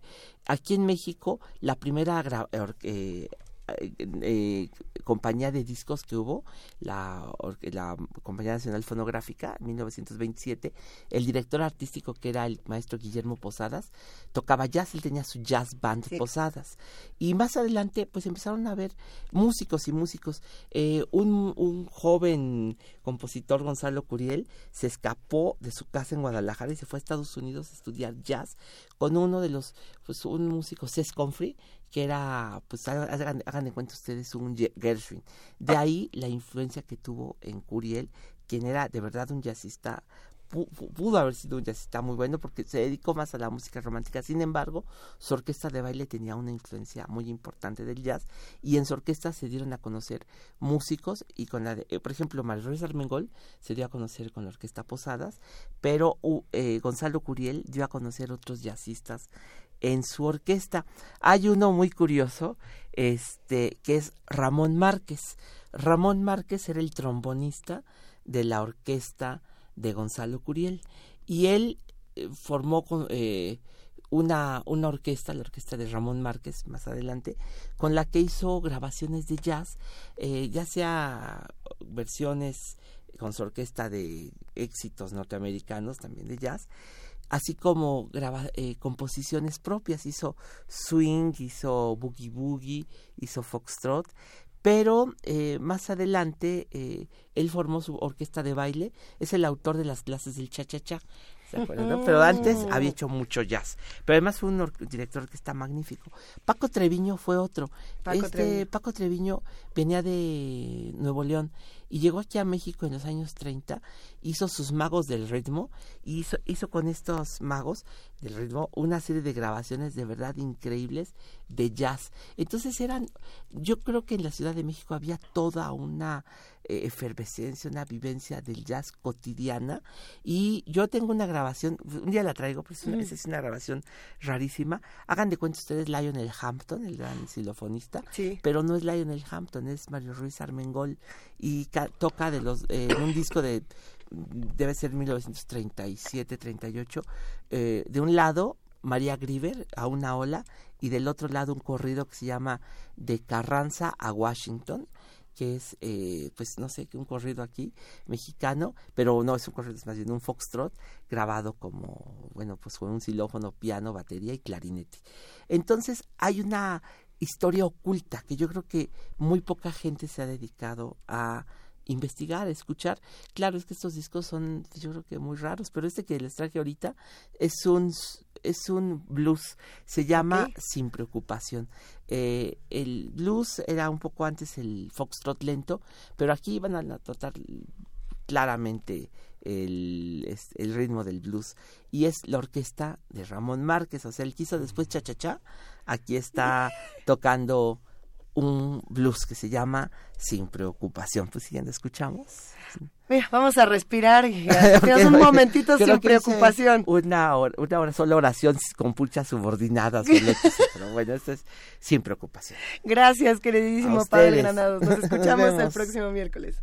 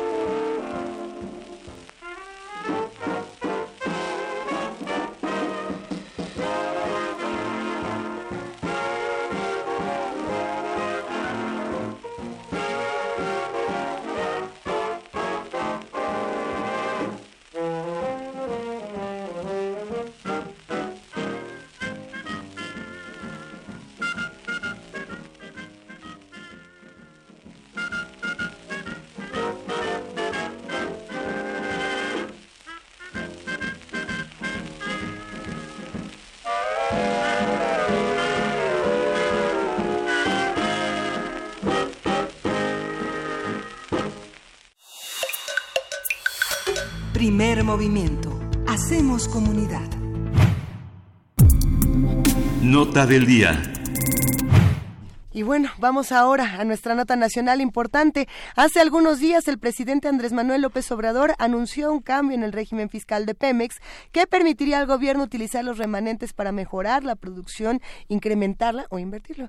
Vamos a ver qué pasa con esto. López Obrador también envió el pasado lunes al Senado cuatro temas para cuatro consejeros en la Comisión Reguladora de Energía. Se trata de 12 propuestas, 10 de las cuales corresponden a personas que han sido colaboradoras de Pemex. Sobre las acusaciones contra Carlos Romero de Champs, líder del sindicato petrolero, el mandatario ha insistido que no habrá protección a los sindicatos ni a sus dirigentes. Hay que ver de qué se trata todo esto. Hace algunos días, trabajadores de Pemex, justamente, entregaron a la Fiscalía General de la República pruebas sobre el presunto enriquecimiento ilícito de Romero de Champs por 150 millones de dólares, Miguel Ángel. Sí, a partir de las acciones del gobierno contra Romero de Champs y a favor de Pemex, vamos a hablar sobre esta industria, cómo se inserta en la discusión nacional y qué implica para el nuevo proyecto de gobierno. Vamos a conversar con Ana Lilia Pérez Mendoza, ella es periodista y escritora, ha publicado muchos reportajes, varios libros sobre temas de corrupción, lavado de dinero, migración y sector energético. Vamos a estar con ella en la línea. Bienvenida, Ana Lilia. ¿Qué tal? Buen día, buen día para todos ustedes y para su auditorio. Gracias. Y con el maestro Fabio Barbosa, profesor de la Facultad de Ingeniería, adscrito al Instituto de Investigaciones Económicas. Él es especialista en reservas y potencial de hidrocarburos en México. Bienvenido, maestro. Muchas gracias, Miguel Ángel. Muchas gracias por acompañarnos esta mañana. Gracias a ambos. No es un tema sencillo y bueno, seguramente vamos a tocar ciertas eh, fibras sensibles de los que hacen comunidad con nosotros y de los que a lo mejor no nos escuchan, pero ah, como nos encantaría que estuvieran por acá. A ver, eh, Ana Lilia, ¿qué ha pasado con este tema petróleo Pemex en los últimos en los últimos días y con todas estas declaraciones, acusaciones, etcétera? Bueno, eh, para, para contextualizar, eh, y el auditorio seguramente lo tiene muy presente, el, el arranque de, de este gobierno ya de manera formal, pues se planteó en la agenda eh, un gran tema que eh, afectaba eh, a la industria petrolera, que afecta gravemente a la industria petrolera, eh, que es el robo de, de combustibles a petróleos mexicanos, un tema que venía creciendo dentro del sector y que, bueno, al plantearse una, una estrategia de combate al robo de combustibles, se empezó a tener conciencia de las dimensiones del problema y se empezó a tener conciencia de que no se trataba únicamente de, las tomas clandestinas o de eh, los pequeños negocios eh, donde se estaba comercializando esto, sino de todo un sistema, un mecanismo de operación de crimen organizado y eh, de dimensiones tremendas.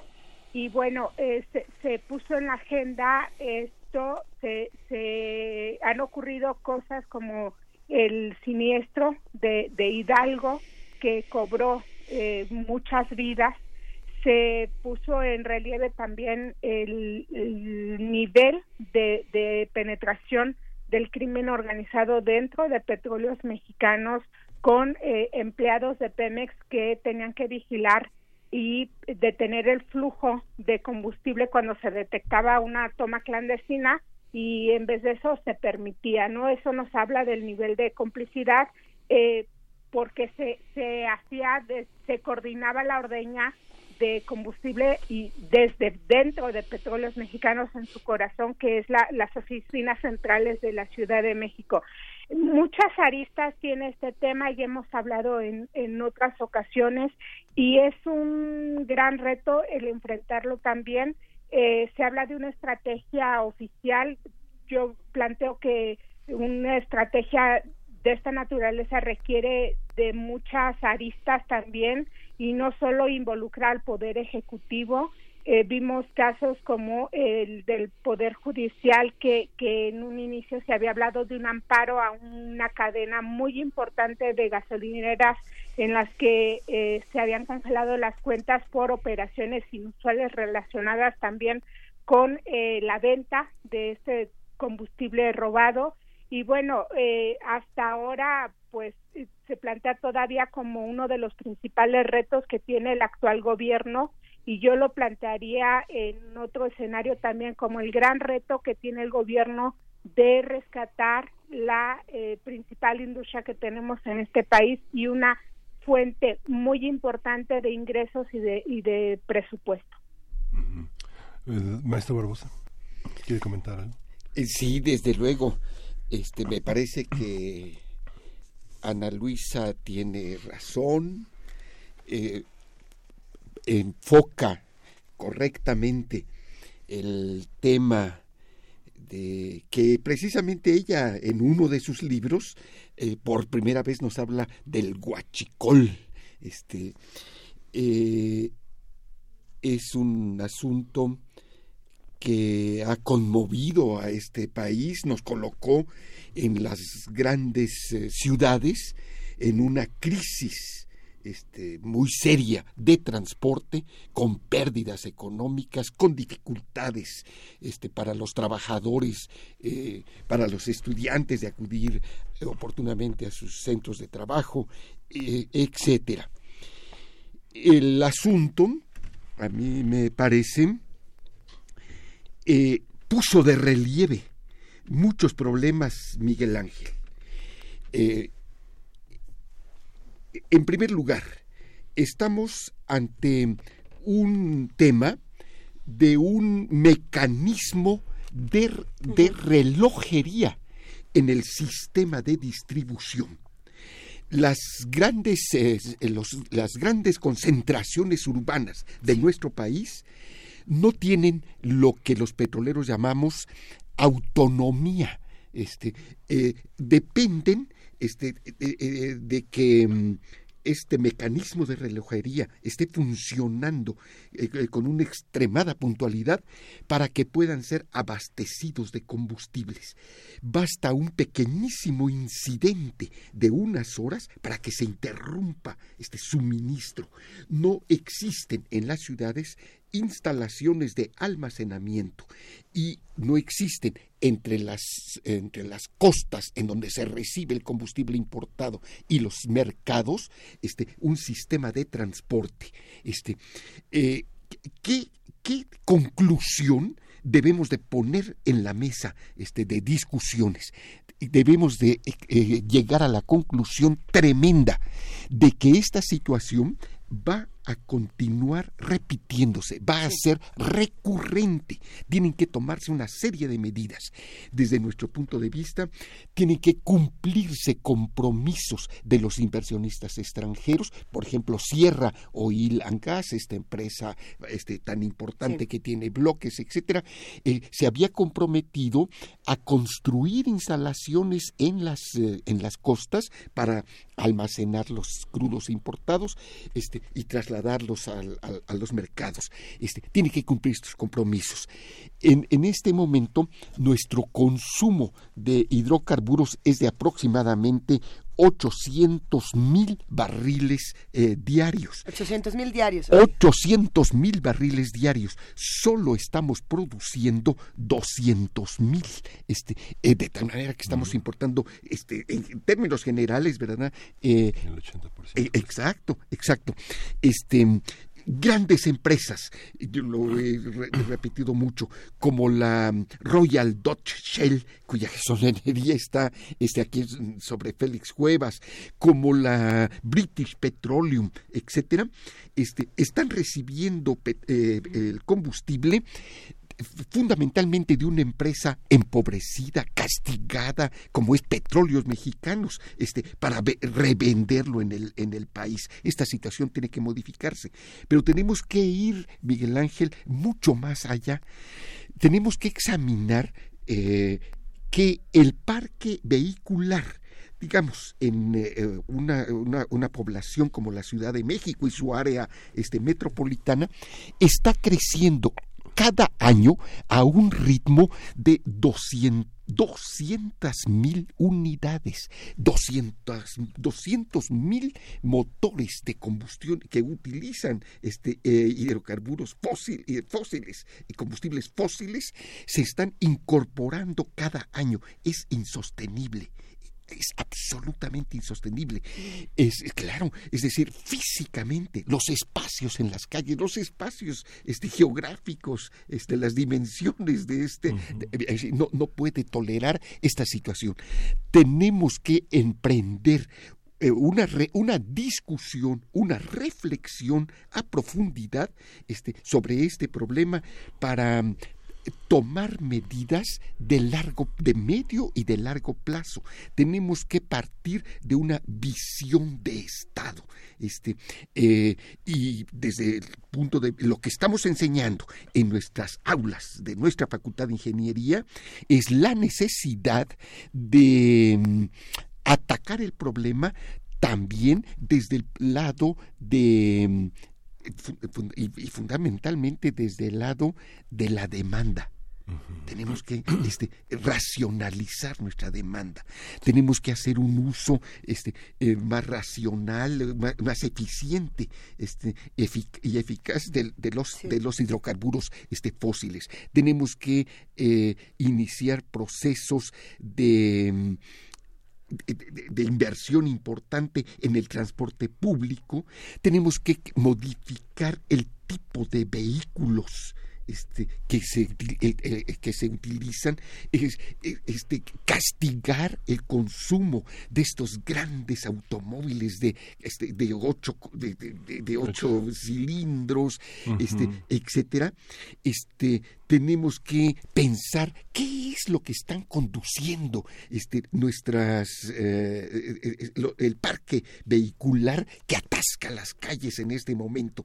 En, en un grado alto está conduciendo agua agua.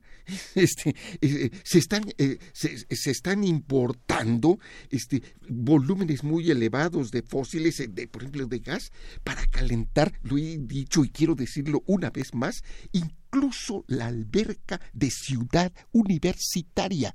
Estamos gastando millones de pesos para comprar gas licuado, que es un producto de refinación, es una mezcla de gases, este, para alcanzar los 32 grados en nuestra alberca universitaria. Y en otras albercas del Distrito Federal, la, delegación Iztacalco está endeudada con millones de pesos para calentar con, con gas importado este, la, el agua este, de, las albercas que tiene.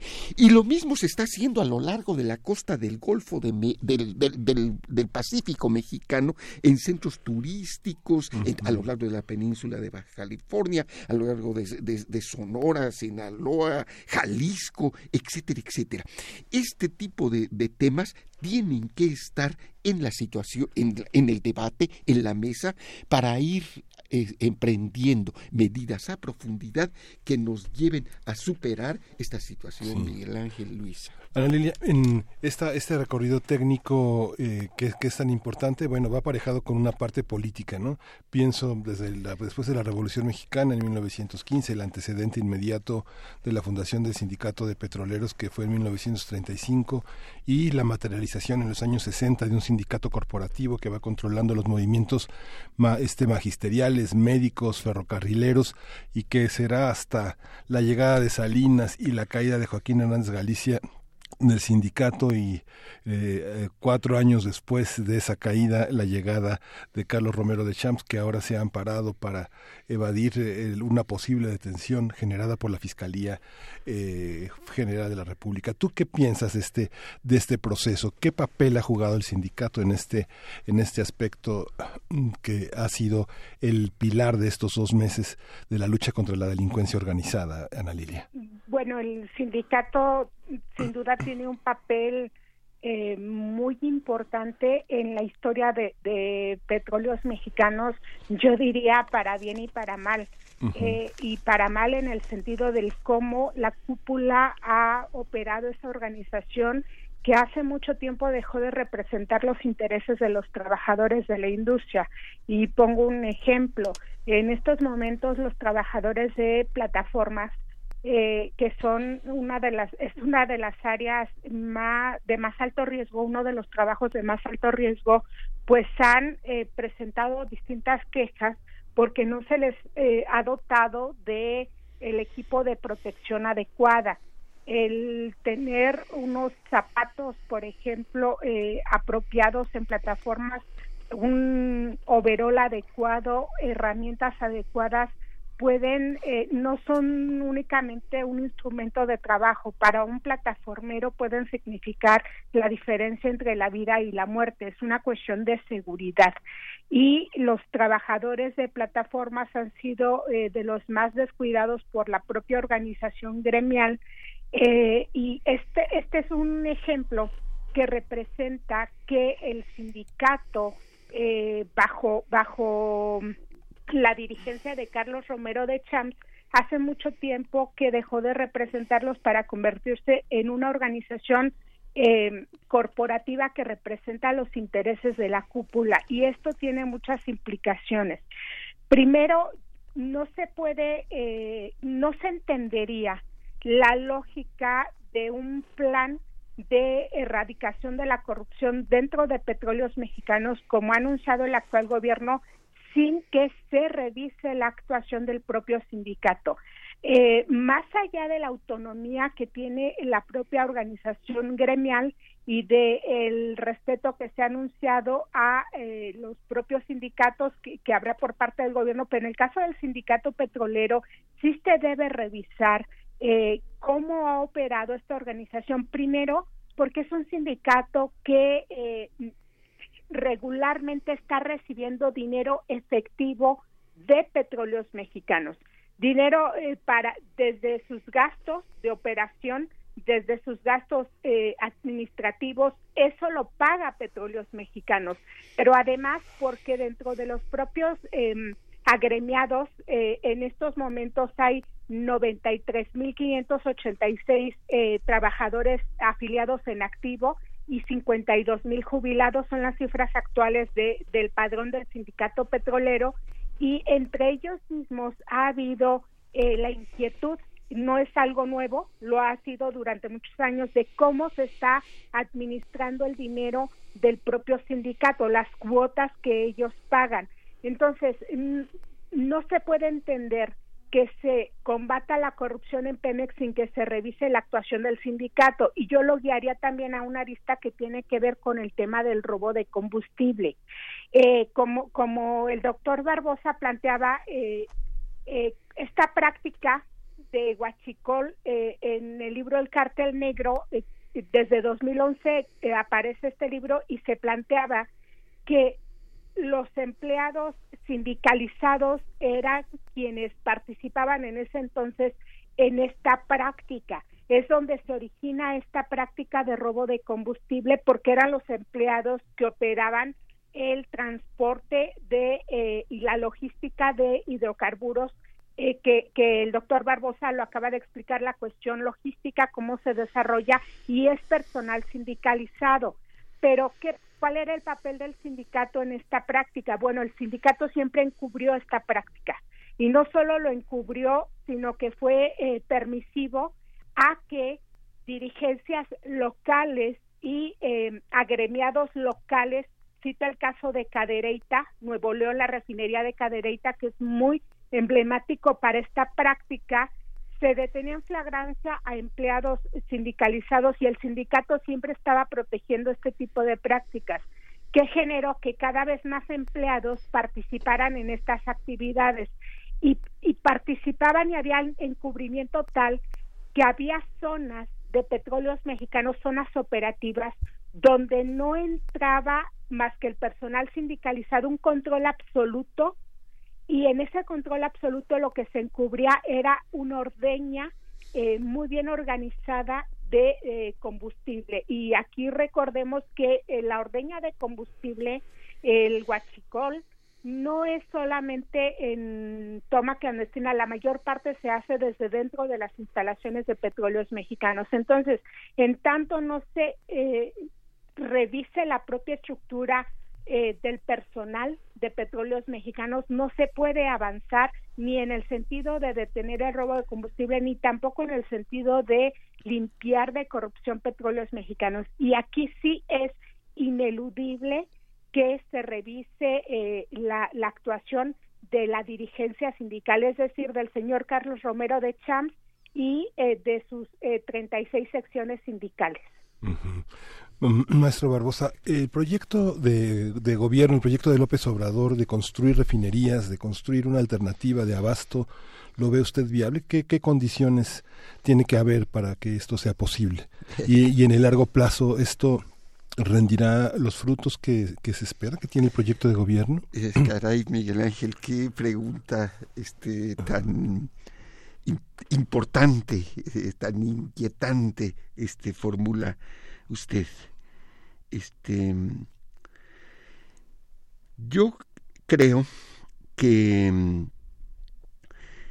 en el gobierno del licenciado este, López Obrador hay, eh, hay un es, es, es un equipo muy heterogéneo, muy heterogéneo este, en donde incluso el lector, eh, la prensa, no necesitamos este, acudir a, especialistas leyendo la, la, prensa popular, este puede encontrar que en ocasiones algunos de estos miembros hacen eh, una formulación, una propuesta por, por el fracking, por ejemplo, un, tema tan, eh, tan importante, ¿no? que tiene que ver con la vida y la muerte de, de cientos de, pobladores de nuestro país. En tanto que otros eh, miembros del mismo equipo hacen una propuesta completamente distinta sobre esto podemos dar este, múltiples ejemplos. De tal manera que en relación al asunto de cómo está nuestro potencial petrolero, cómo están nuestras reservas, este, eh, nuestras reservas en distintas categorías este, y nuestros otros recursos este, en, en el subsuelo de este país, hay una profunda discrepancia, hay un debate que debe de continuar. Mi tema de investigación en este momento entre eh, el, tema con el que estoy comprometido a entregar publicaciones, artículos, un libro, folletos, lo que sea, en este mismo año, tiene que ver con este asunto, este, Miguel Ángel. Este, yo creo que hay una discrepancia importante en cuando se habla de cómo están nuestras reservas y potencial. Desde mi punto de vista, es necesario una revisión exhaustiva que se hace examinando campo por campo y en algunos casos pozo por pozo este, examinando una serie de indicadores, examinando cómo están los contactos este, en agua y aceite en, el, en, cada uno de los pozos. Esos contactos son el límite límite inferior del yacimiento, examinando los problemas, si tenemos problemas de flujo, etcétera. En primer lugar, tenemos que decir que la mayor parte de nuestros campos y nuestros pozos petroleros son campos viejos. Este, son, sí, son, son, campos maduros, los llamamos.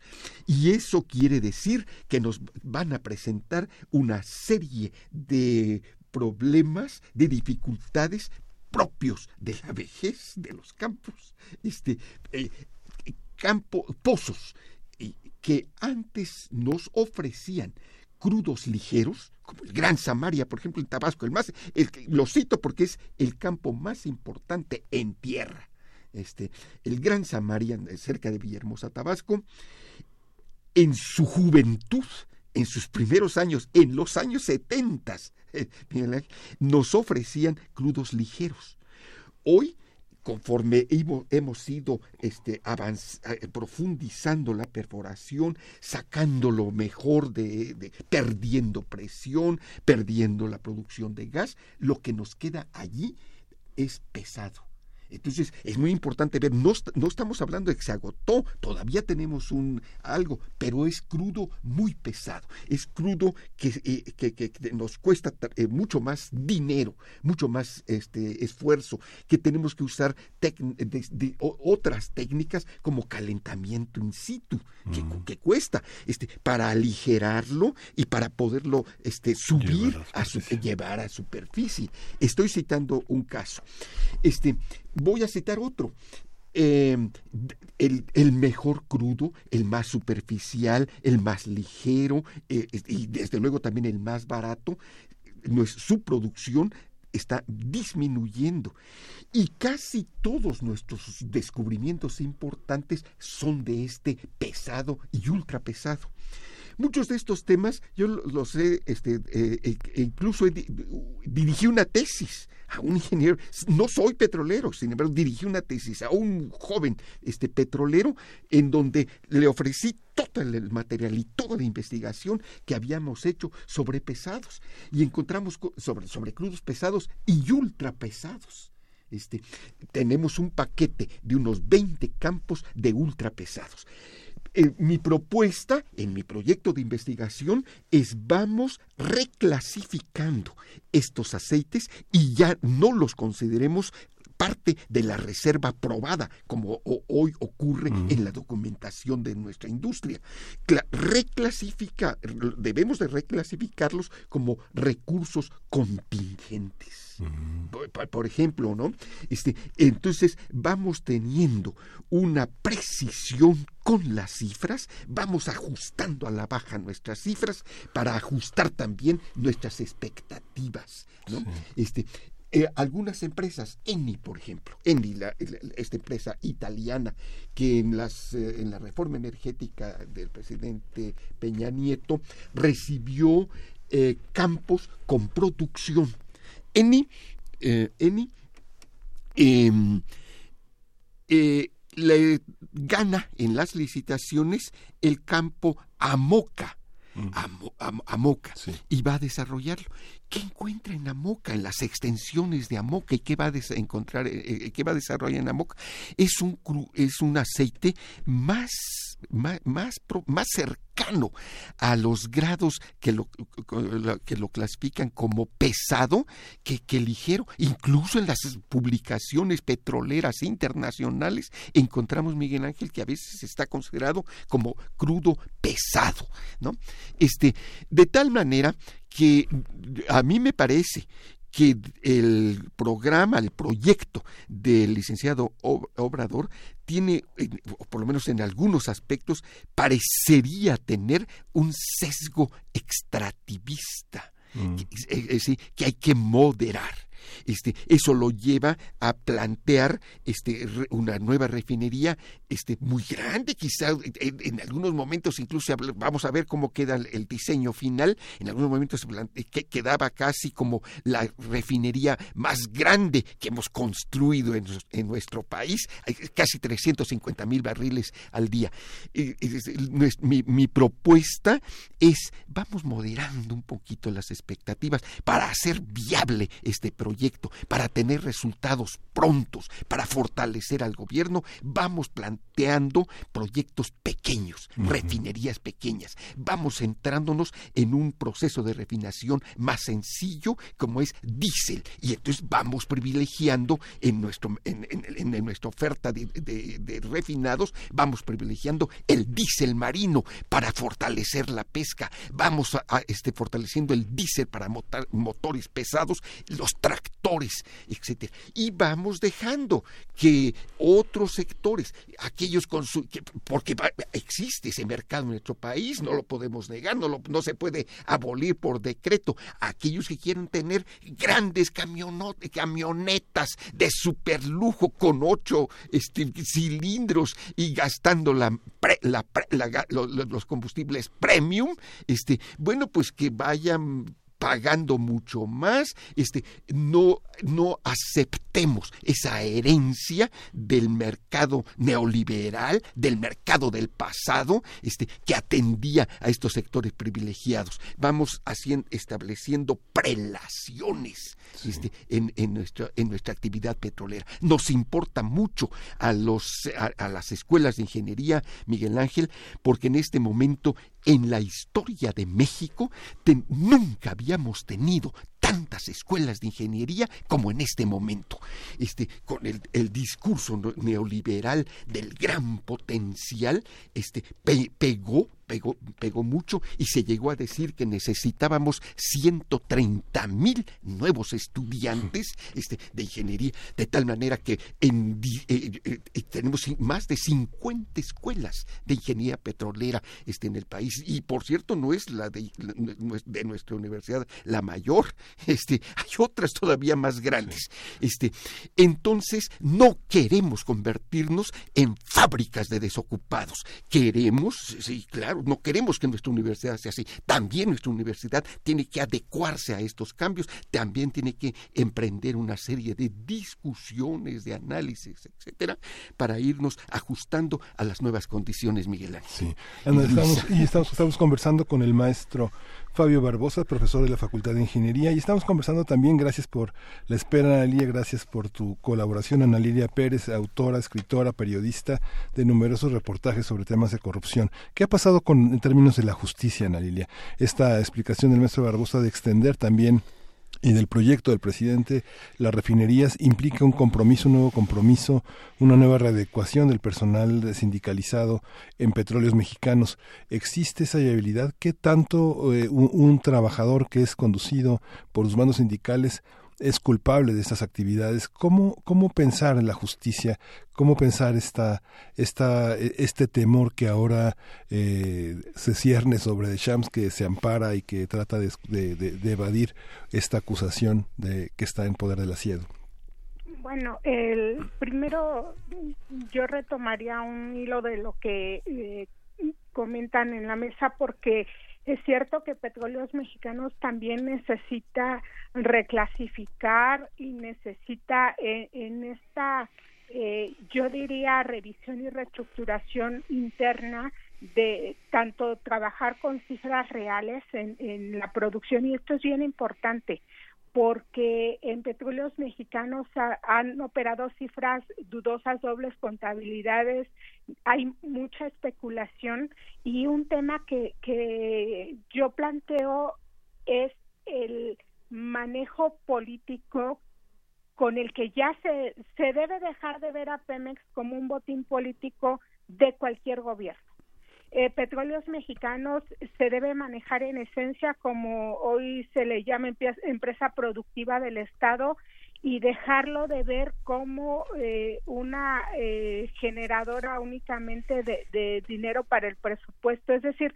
la eficiencia también radica en que se, se haga una limpieza contable y ahí iría a la otra parte de eh, el personal que trabaja en petróleos mexicanos. Eh, México ha tenido una gran tradición en la formación de petroleros. Eh, se tuvo por mucho tiempo este impulso desde desde que se nacionaliza la industria se empieza a formar petroleros y bueno la UNAM es una una de las casas de estudio donde se ha formado gente eh, también que ha contribuido, que contribuyó mucho al desarrollo de esta industria. en la actualidad se habla de otras eh, universidades para especialistas en, en este tema. ¿Qué quiere decir? Que existe el potencial, los recursos eh, humanos en México para, para volver a hacer de petróleos mexicanos una empresa eficiente, una buena empresa petrolera. El día de ayer, por cierto, conversaba con un grupo de, de ingenieros que fueron eh, los expertos de Pemex que fueron despedidos eh, durante el gobierno de, de, Vicente Fox y de Felipe Calderón se hizo despidos masivos de los técnicos, especialistas, ingenieros eh, petroleros que precisamente buscaban agremiarse, buscaban organizarse gremialmente y eh, el sindicato petrolero de Carlos Romero de Champs hizo mucha presión para que eh, sacaran a esta parte de trabajadores que, que son eh, o eran uno de los de los em, grupos que contribuían mucho al desarrollo de esta industria. Es decir está ese capital humano y en petróleos mexicanos sí se debe depurar eh, creo yo la plantilla laboral también para que eh, se, se quite a trabajadores que han participado en el robo de combustible, porque más allá de que el sindicato lo permitiera o no, eso era algo que el trabajador decidía hacer o no. Entonces, eh, en esta en esta depuración, de esta depuración también radica la eficiencia que tenga eh, la propia empresa vamos en ningún en ninguna empresa se permite que el trabajador esté robando a la empresa y, y continúe ahí a pesar de que se se detiene incluso en flagrancia. Este es un daño que se ha hecho a petróleos mexicanos pero que se ha hecho al país porque petróleos mexicanos es una empresa eh, del estado. Entonces eh, aquí volvemos al punto en que no se entiende la lógica de o no se entendería la lógica de una em, de un combate a la corrupción en Pemex y un combate al robo de combustible si se mantiene la estructura sindical como como hasta estos momentos. Sí.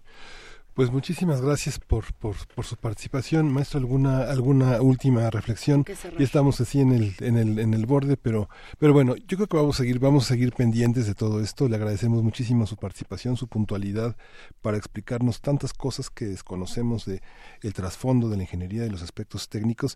Y a ti, Ana Lilia, muchísimas gracias por esta participación admiramos mucho tu trabajo, tu valentía y que, que, ahora se reconozca un trabajo que has hecho desde hace muchos años, que ha dado tanta luz y que es un ejemplo para América Latina, este de trabajar periodísticamente sobre los recursos con los que contamos y, y, no dejarnos expoliar por eh, una delincuencia que viene desde los mismos gobiernos que supuestamente elegimos.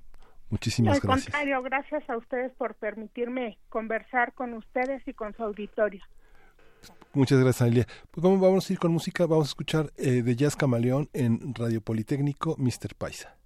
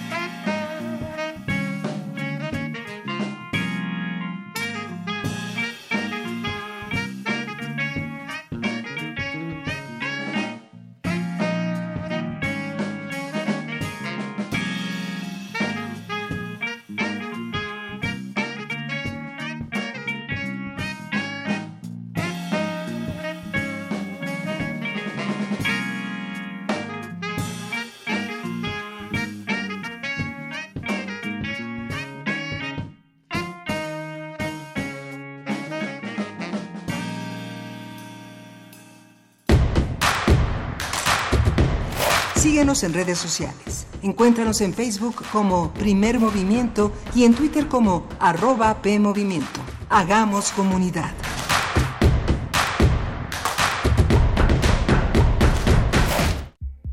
de febrero, Día Mundial de la Radio. Diálogo, tolerancia y paz. Un libro es más que un objeto para Santi es una alfombra voladora. Para Lili es un paraguas contra la lluvia de moco. Mm, dice Benja que su cuento favorito le curó la tristeza. Y en palabras de Zoe, un libro la salvó de los zombies. Leer hace que inventemos cosas divertidas. Leer nos hace sonreír. Aprende a imaginar con nosotros. No te pierdas Hocus Pocus. En vivo, desde la Feria Internacional del Libro del Palacio de Minería. Sábado 2 de marzo, en punto de las 10 de la mañana. Demos un paseo por la ciudad de los libros. Radio UNAM. Experiencia sonora.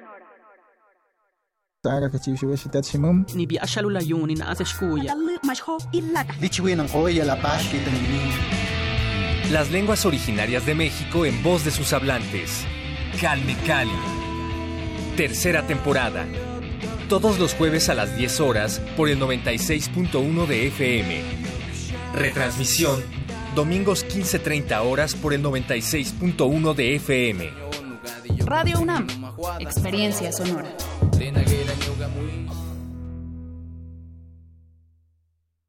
Felicidades, ya son 20 años. En cada elección que hemos decidido, hemos avanzado. La verdad, en confianza, participamos cada vez más, porque estamos ciertos que nuestra elección se respeta y es en beneficio de todas y todos.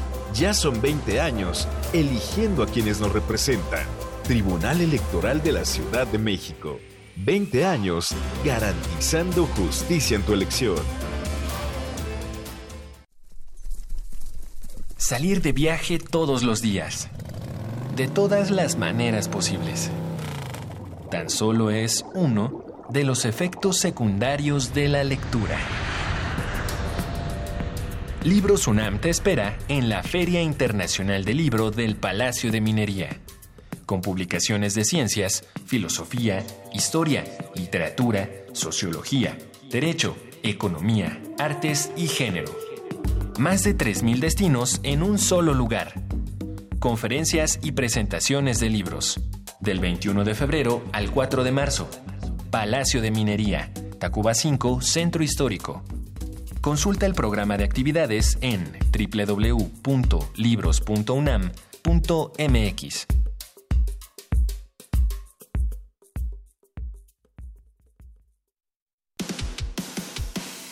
Dejar huella en cada aula de la UNAM es un deber de un verdadero Puma. Huella y apoya Fundación UNAM a de cara a miles de universitarios. Súmate 5340-0904 o en www.funam.mx. Contigo hacemos posible lo imposible. 13 de febrero, Día Mundial de la Radio. Diálogo, tolerancia y paz.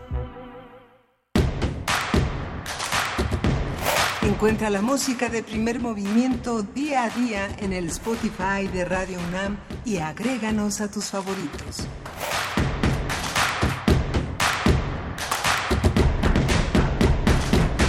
Son las nueve de la mañana con cuatro minutos. Miguel Ángel Quemain, seguimos en esta cabina festejando el Día Mundial de la Radio.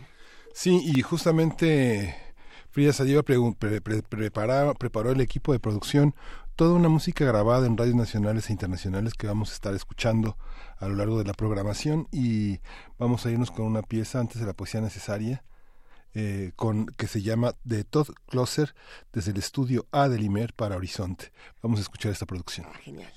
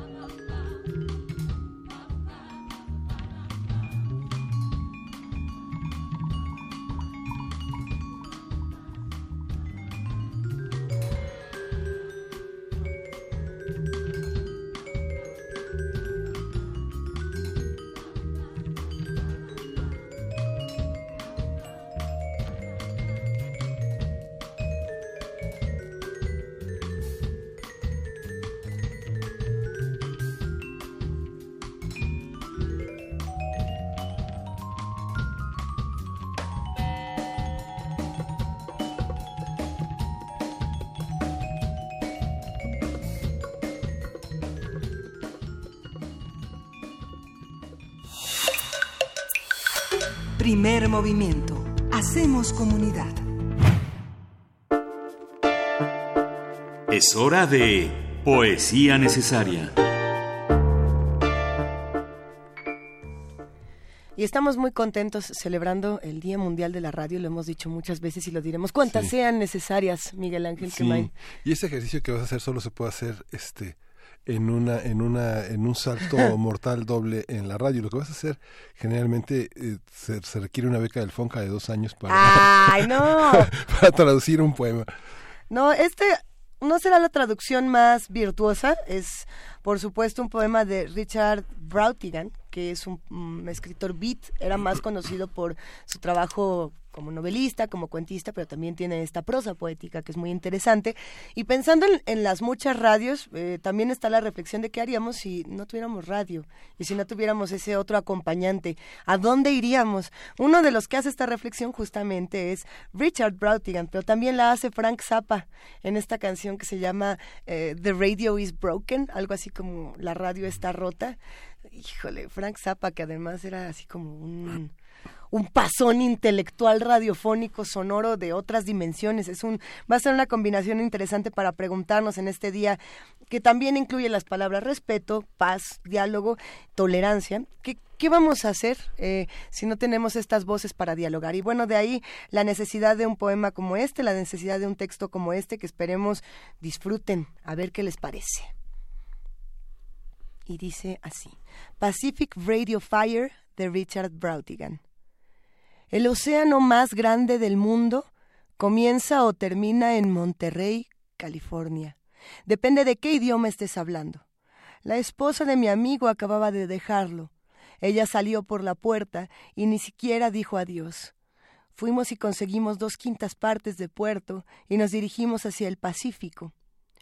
Es una vieja canción que se ha reproducido en todas las máquinas de discos de Estados Unidos.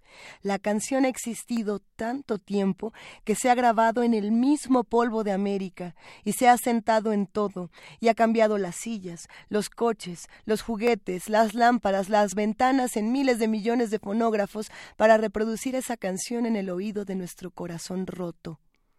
Nos sentamos en una pequeña playa en forma de esquina rodeada de grandes rocas y granito y la inmensidad del Océano Pacífico con todos sus lenguajes. Estábamos escuchando rock and roll en su radio de transistores en un puerto para beber. Los dos estábamos desesperados. Él tampoco sabía qué iba a hacer con el resto de su vida.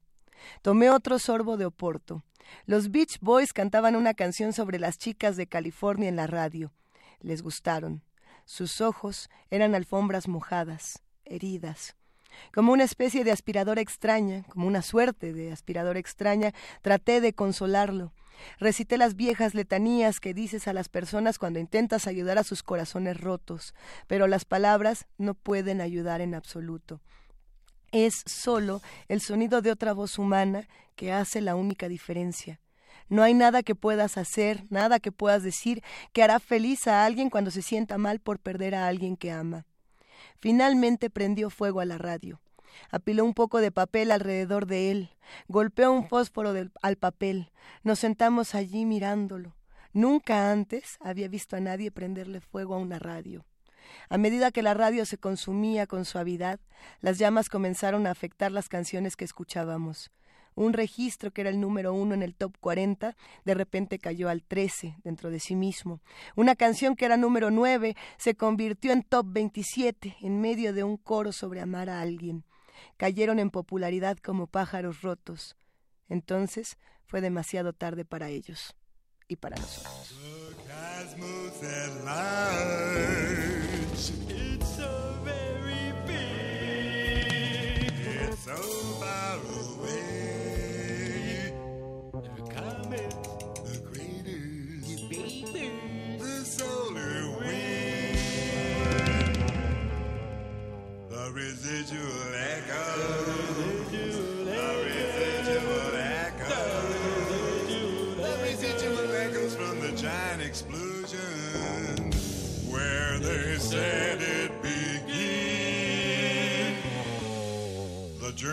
From space, the negative virus that wear, the globulin suit. Yep, that's right, the globulin suit. It's made of rubber, it's very ugly. It's got an air hose.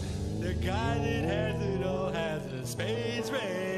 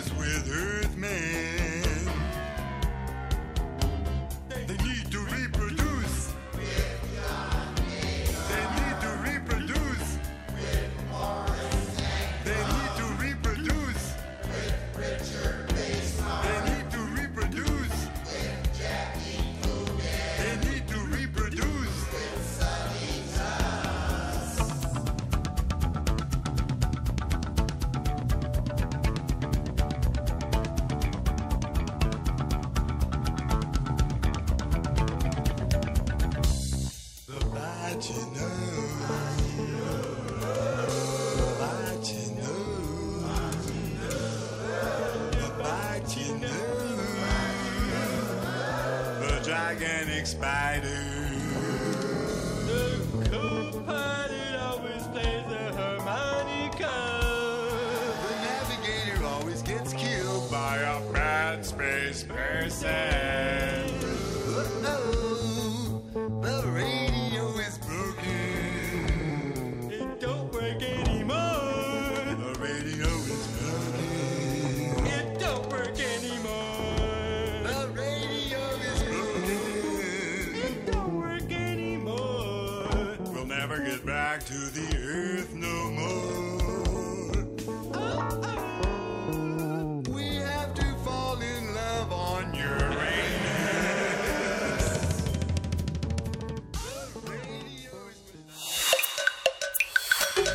Primer movimiento.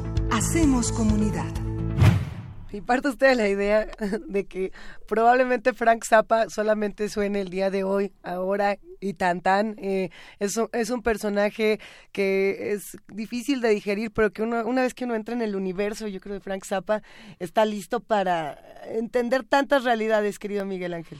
Sí, justamente son esta, esta diversidad de maneras de celebrar la existencia de la radio y de todas estas pos- posibilidades, tanto las digitales como las analógicas y la incorporación de nuevas tecnologías para que la radio llegue a, a más, a más personas.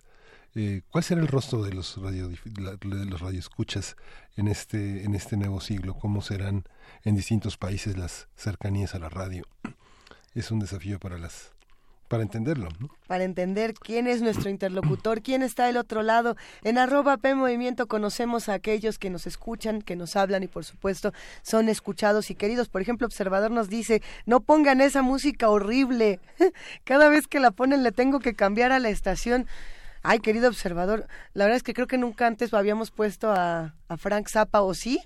Bueno, a lo mejor la que es como más... ah, digamos, radiofónica o popular, pero justamente busquemos experimentar y abrir las frecuencias. Pero ¿cómo que nos dices que no, no fue tu estilo para que justo busquemos otro tipo de sonidos? A ver, ¿qué otro mensaje tenemos por aquí? Montserrat Chávez nos pregunta, Miguel Ángel, eh, si se cayó la transmisión en Internet, que no se pudo escuchar del todo poesía necesaria. Depende de a, a través de qué plataforma nos esté escuchando, que nos cuente Montserrat. Eh, habían preguntado cuando teníamos esta mesa, esta conversación con Eloisa Díez, si, eh, si la radio por internet es radio como tal o si es podcast o streaming. ¿Qué será? Sí, lo que pasa es que también la, actual, la, pregunta. actual- la, la actualidad de la inmediatez, la inmediatez de la radio también la da la- el, el radio escucha, Así es. que elige eh, qué es lo que representa para el día de hoy en este preciso momento lo que es necesario escuchar para hacer cosas precisas para este preciso momento.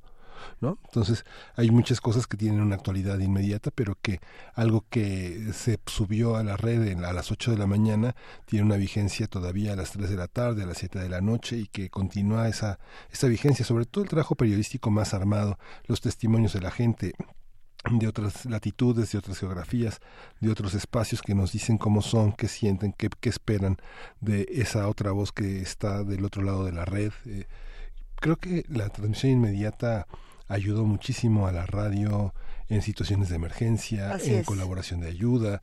Vemos las radios comunitarias que anuncian bodas, que anuncian, este no sé, la señora González hizo tamales, todavía hay 42 tamales para quien pase por ellos. Eh, Así es la radio comunitaria, así es la radio indígena en nuestros montes y en nuestras selvas y en nuestros desiertos, ¿no? ¿Para qué, para qué sirve la radio que, que usted que hace comunidad con nosotros escucha? ¿Para qué le sirve? Eh, cuéntenos, agradecemos a ver eh, qué, qué interpretan ustedes qué significa eh, la radio o las muchas radios, porque cada quien escucha una distinta, ¿no? La Sí. que uno elige. En ese sentido, estamos en arroba P Movimiento, en diagonal Primer Movimiento UNAM y en el teléfono 55 36 43 39 están estas palabras que ya les decíamos que pone la UNESCO, que son tolerancia, paz y diálogo. ¿Cuáles elegirían ustedes para definir a su radio, a esa que los acompaña en casa, eh, en el coche, si es que la escuchan en- a través del teléfono inteligente, en donde sea que estén, qué significa esa radio? ¿no? Sí. Y bueno, hay música. Y vamos a ir con otro experimento de la radio, otro trabajo radial que es eh, de Taina Ross a media voz. Son las sesiones musicales de Melomaníacos en UAM Radio.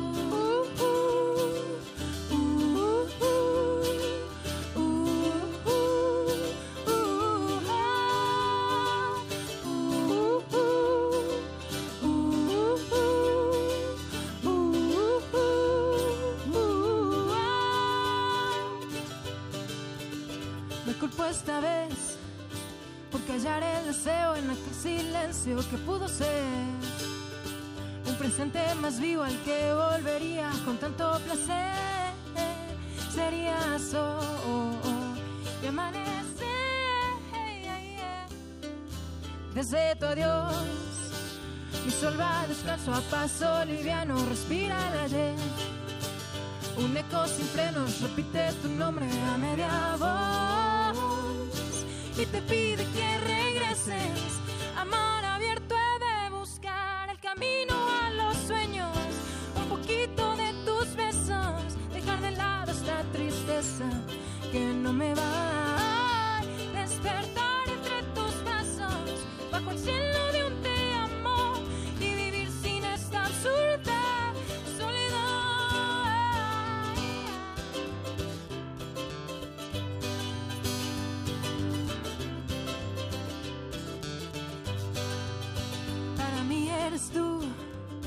lo que fluye en mis venas que a veces quema como la luz.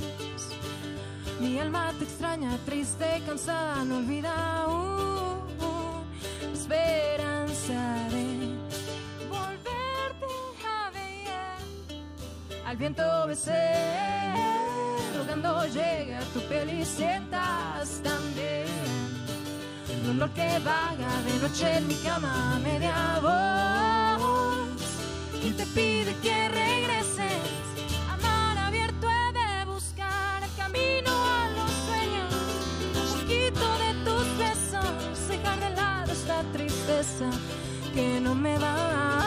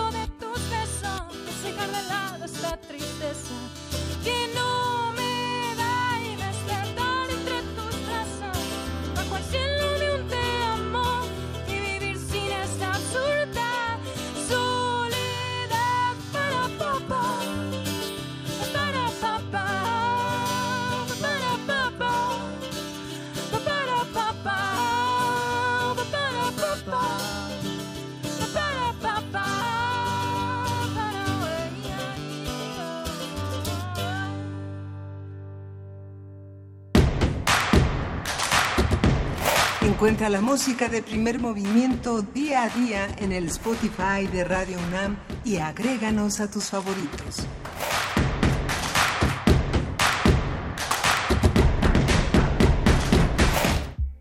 Para 13 de febrero, Día Mundial de la Radio. Diálogo, tolerancia y paz. La mesa del día. El viernes 18 de enero, la frecuencia de Radio Red y formato 21 en el 1110 de amplitud modulada fue apagada, ya que, de acuerdo con Francisco Aguirre Gómez, director general de Grupo Radio Centro, las antenas serán reinstaladas entre mayo y junio. Asimismo, al mismo tiempo, la empresa anunció un proceso de reestructura por lo que hubo algunos despidos. Algunos, ¿verdad? Sin embargo, el 28 de enero, Grupo Radio Centro reinstaló a la mayoría de los trabajadores de Radio Red AM para continuar con la transmisión vía streaming mientras se completa la reinstalación de las antenas. Algunos especialistas han señalado que existe un declive en la situación de la radio en general ante la irrupción de medios digitales. Por otro lado, el pasado sábado, Jesús Ramos Rodríguez, periodista y titular del programa de radio Nuestra Región, Nuestra Región Hoy, que se transmite en Tabasco, fue asesinado en el municipio de Emiliano Zapata.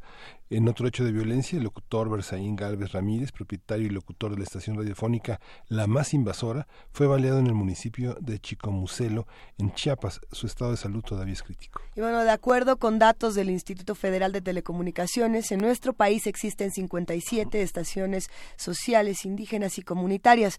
¿Cuántas eh, conocen los que hacen comunidad con nosotros? ¿Cuáles han escuchado, si han tenido la oportunidad de hacerlo? ¿Cuántos de estos proyectos son o no son apoyados por eh, gobiernos, etcétera, etcétera? Ya lo iremos platicando. Se antoja como una conversación muy interesante. Sí, eh, vamos a hacer un balance y un análisis de la radio mexicana contemporánea, cuáles son las opciones, qué discursos son posibles, cómo se inventa y reinventa la radio como medio de transformación pública. Y está con nosotros la maestra Adriana Solórzano, ella es presidenta de la Asociación Mexicana de Defensorías de las Audiencias y es académica de la Facultad de Ciencias Políticas y Sociales de la UNAM, defensora de las audiencias de UAM Radio. Bienvenida, Adriana. Muchas gracias, un gusto estar con las audiencias de Radio UNAM en esta mañana donde celebramos la radio, pero también reflexionamos sobre ella, sobre eh, la- los retos que, que está enfrentando. Sí, y está con nosotros también Graciela Martínez Matías. Ella es doctora en Ciencia Política y Social por la UNAM, profesora e investigadora de la Universidad Autónoma de la Ciudad de México. Ella es, eh, ha hecho estudios de la radio desde hace más de 25 años y hoy está con nosotros. Gracias, Graciela, Hola, ¿qué tal? por estar con nosotros. Buenos días. Muchas gracias a ambas por acompañarnos esta mañana para hacer una reflexión sobre lo que significa eh, las muchas radios. Ahí se nos metió como un chillido por ahí. Creo que fui yo, mis tripas, que no, no es cierto. Eh, a ver, hablando de las radios, eh, ¿qué interpretación podemos dar de la radio mexicana el día de hoy, Adriana? ¿En qué estamos? Estamos en un proceso, cuando menos ese es mi, mi modo de ver la situación, estamos en un proceso hacia una radio que puede ser más respetuosa, también más equilibrada. Con equilibrada me refiero al uso que hacemos en el dial o, la división de, de usos de la radio. Es decir, venimos de una radio preponderantemente de uso comercial a una radio que cada vez tiene más crecimiento de radios comunitarias y radio de uso social, donde la radio pública también se está reconfigurando para dejar de ser radio gubernamental y convertirse en radio pública donde hay un modelo eh, en donde hay un, una crisis en los modelos de negocios eh, y entonces también la radio comercial se tiene que reinventar, reconfigurar, donde las nuevas tecnologías nos están llevando a tener eh, múltiples, digamos, salidas para lo que conocíamos como la radio. Hablamos de, de podcast, hablamos de radio a la carta, hablamos de radio por internet, que a lo mejor en estricto sentido no es radio porque no utiliza el espectro radioeléctrico. De ahí que se llame radio, claro, justamente. pero pero al final eh, reproduce formas en las cuales hemos producido contenidos de audio. Eh, entonces, claro que estamos en un escenario muy complejo, pero yo lo veo esperanzador, esperanzador cuando menos en México con respecto a cambios que durante muchas décadas se anhelaron, como esta posibilidad de reconocimiento de las radios comunitarias, como esta posibilidad de transitar de medios gubernamentales a, verdad- a verdaderos medios públicos. Como sería el caso de qué estaciones que están migrando a ser públicas, digamos. digamos que eh, hablamos de radioeducación, del Instituto Mexicano Así de la es. Radio, de todos los sistemas de radio y televisión estatales. eh, todos esos medios, algunos más, algunos menos, han intentado desde hace décadas pues tener libertad editorial y acercarse mucho más al público, ser mucho más ciudadanos, pero los vaivenes políticos hacen que de repente se avance y luego retrocede dos pasos. Afortunadamente la ley está poniendo como en orden, o, o la ley en 2014 puso en orden eh, cuando menos principios básicos, cuando menos un piso mínimo que nos puede asegurar un mejor tránsito o cuando menos que esta vez a lo mejor sí lo consigamos. Porque si se trata de voluntad de sus directivos, pues así como se teje, se deshila y entonces pues es un cuento de nunca acabar. Ojalá que con los cambios que tuvimos en la Constitución en 2013 y la nueva reglamentación de 2014, pues permita que su implementación de veras nos lleve a tener medios públicos y no medios gubernamentales. Graciela, una primera opinión sobre este tema. Ok, primero, eh, me parece interesante los datos que daban hace un momento de Radio Centro y también de las radios comunitarias. Yo hablaría que hay una transformación de la radio y hay un fortalecimiento muy fuerte a través de cuatro categorías. Número, el desarrollo de las nuevas tecnologías me parece que está impulsando una nueva forma de hacer radio y que es es- esencial primero saber y reconocer que la radio es sonido. Quien hace radio debe entender las posibilidades del sonido a nivel cultural, artístico, económico, político. Y que ese sonido va a tener un alcance muy grande. Y posteriormente, ya conociendo ese material, yo puedo eh, conocer las narrativas que yo quiera y construir las narrativas que yo quiera.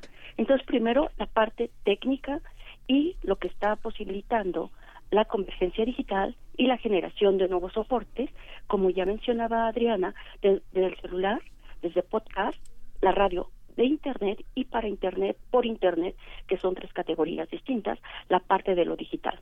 Después vamos a estar hablando acerca de qué está ocurriendo con las nuevas narrativas. Las nuevas narrativas están cambiando y lo importante es también preguntarnos qué estamos narrando y para qué. El mundo está cambiando, el neofascismo está pues lamentablemente como un fantasma muy fuerte en los países. Hablo de Brasil, hablo de Italia, hablo de Turquía, hablo de Alemania. Y frente a eso, ¿qué estamos narrando y cuál es el papel de la radio? Eh, tercer punto, se habla de los nuevos modelos. Me parece que ahora que hablamos de los derechos de las audiencias, es fundamental pero también las audiencias estamos respondiendo a sus necesidades. Frente a esa imposibilidad que tenemos o no lo estamos haciendo, las audiencias están creando sus propios medios. Eso es muy importante y por lo tanto los modelos radiofónicos se han expandido. Ahora con los fenómenos de migración vamos a tener los medios interculturales, multiculturales, étnicos, que va más allá de lo que nosotros conocemos como medios de uso social, porque aquí en México solamente son las radios comunitarias indígenas, que me parece importantísimo. Ustedes preguntaban, ¿cuántas radios conocen? Eh, me dedico a esto y he estado trabajando con varias eh, radios y dentro de lo comunitario y de uso social me parece que hay una playa gigantesca que hay que estudiar. ¿Por qué? Porque cada realidad va a ser distinta. No es lo mismo Radio Gempoj en Tlahuitoltepec que aquí en México La Voladora o una estación en Milpalta. Me parece que en general eh, tendemos mucho a poner todo en un solo en un solo este balde y va mucho más allá. Me parece que hay que trabajar con los contextos socioculturales y darnos cuenta de las posibilidades que va a tener la radio. Y por último es precisamente la generación de nuevos formatos a partir del uso que le están dando las audiencias, porque ahora ya no necesitas estudiar para hacer radio, ahora la gente está haciendo radio, eh, las mismas empresas, la sociedad, en los barrios, las colonias, los pueblos, entonces me parece que es eh, un panorama, un ecosistema interesante.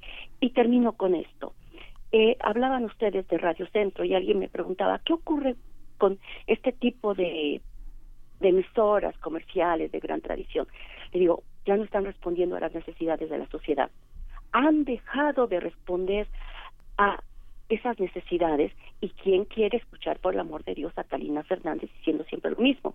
Me parece que ya está siendo rebasado y el reto es comenzar a crear nuevas producciones que respondan a las necesidades sociales, políticas, culturales, lúdicas, musicales, etcétera, etcétera, de todas las, eh, las audiencias, y hablo audiencias en plural, porque me parece que por ahí estamos descuidando a muchas y sobre todo darnos cuenta que la radio es un medio horizontal, porque en general todo el tiempo es la verticalidad.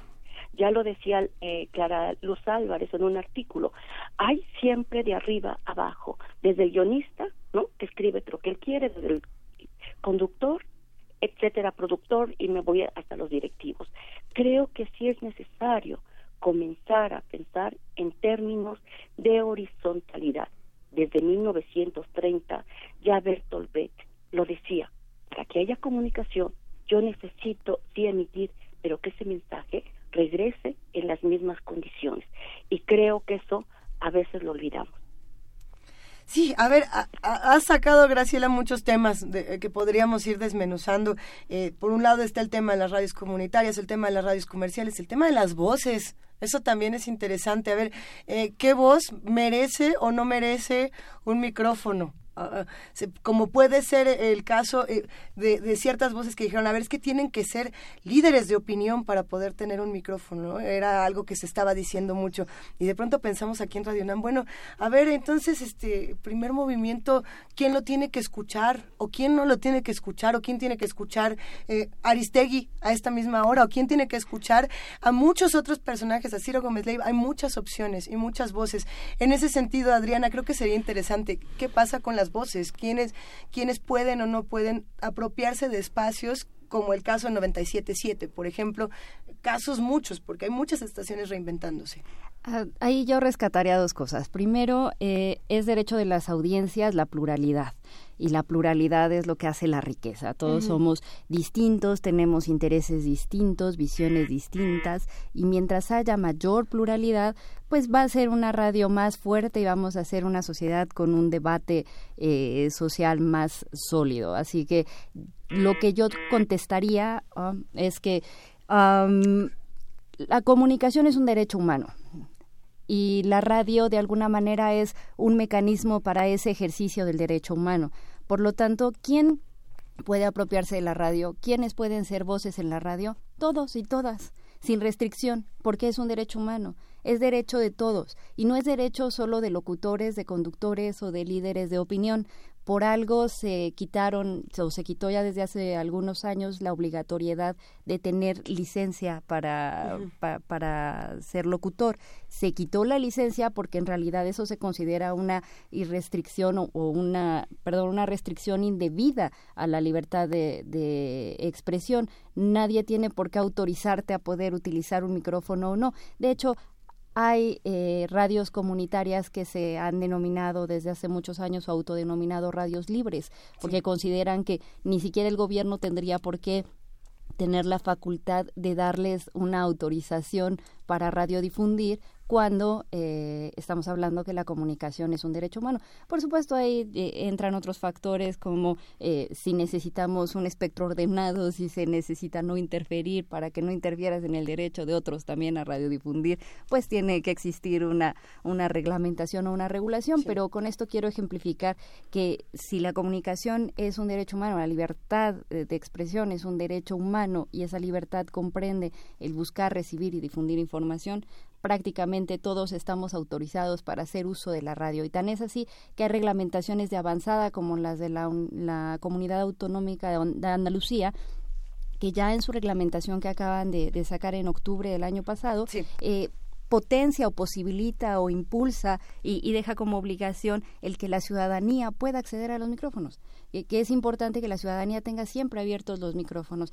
Y bueno, sí, claro, no se necesita estudiar para hacer radio, pero sí se necesita, eh, en la medida que la gente que hace radio conozca cómo funciona la radio, pues va, va a ser mucho mejor. Eh, cuando menos vamos a conseguir no tener contenidos soporíferos y aprovechar todas las ventajas de la radio en la medida que quien al frente del micrófono considere y comprenda que es una responsabilidad social que se debe preparar, no solamente técnicamente, sino también con respecto a los derechos que tienen sus audiencias y a la ética que debe privar en su ejercicio. Ujú, Aunque hay que decir que las licencias eh, tenían un papel interesante, ahora lo tienen los eh, justamente los códigos de ética y las eh, y las y las previsiones que se hacen en cada estación. En Radio UNAM tenemos conductores verdaderamente decanos que todo el tiempo corrigen, eh, elaboran eh, propuestas, eh, nuestros técnicos de audio eh, nos señalan las distancias ante los micrófonos, la gente de producción nos va educando a, a tener una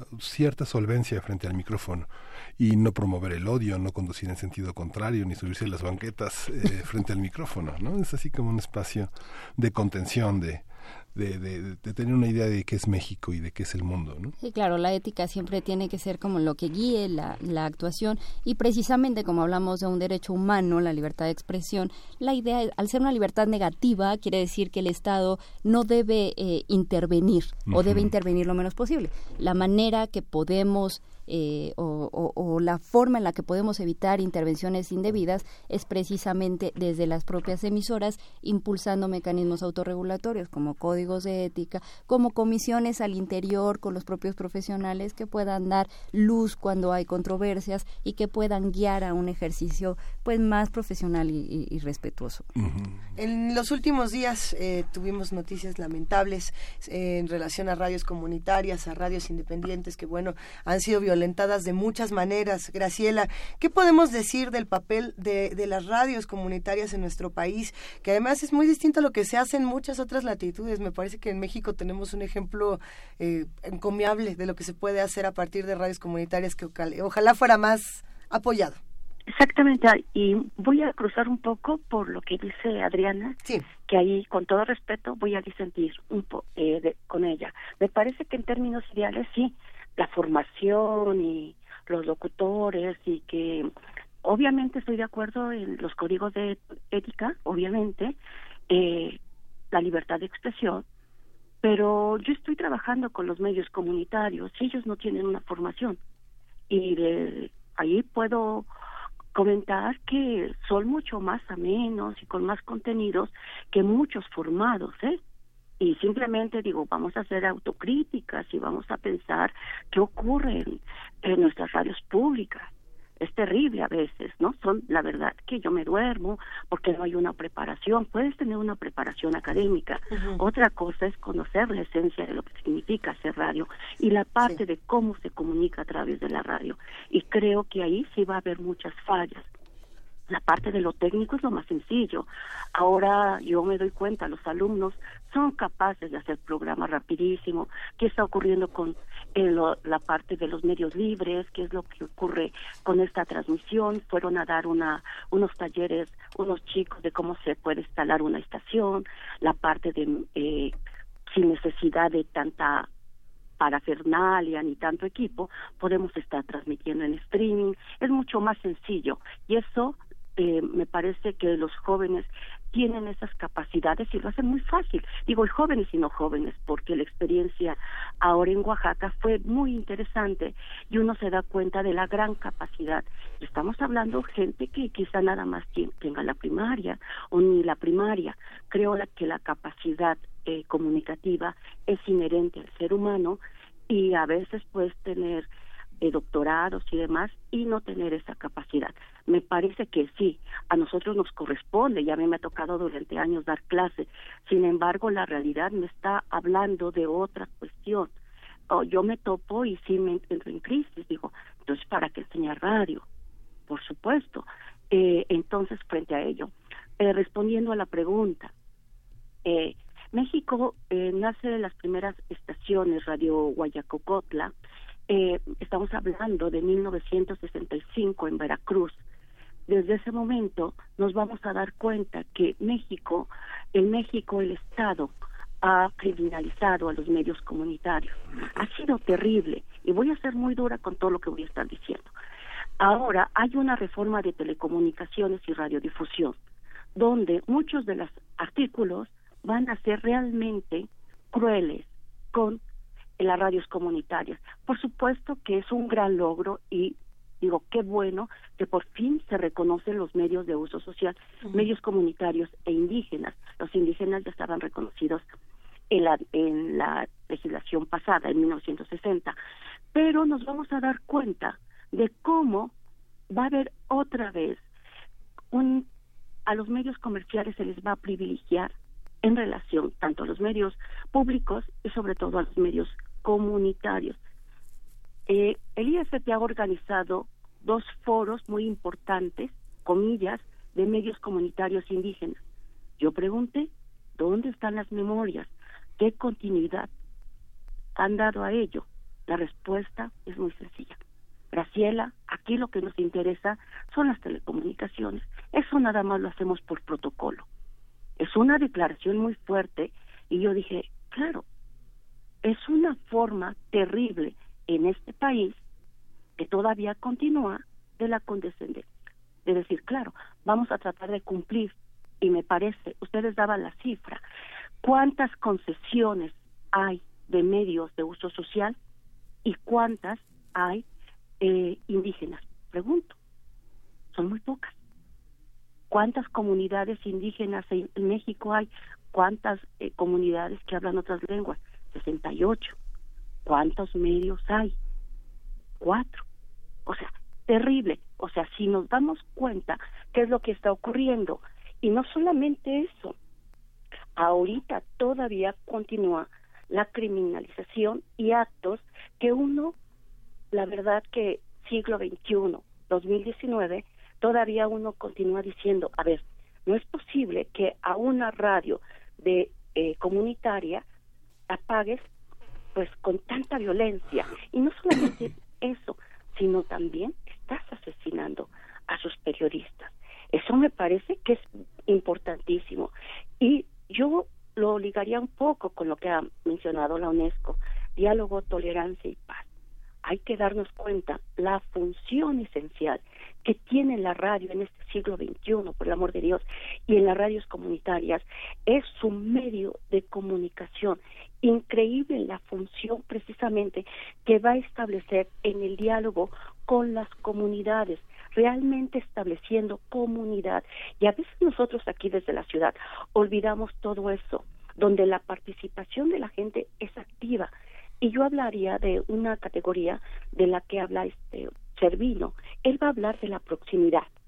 Una de las eh, de la esencia más importante de la radio comunitaria indígena que a veces eh, nos olvidamos aquí en México y sobre todo la radio pública que tiene ese deber es la proximidad.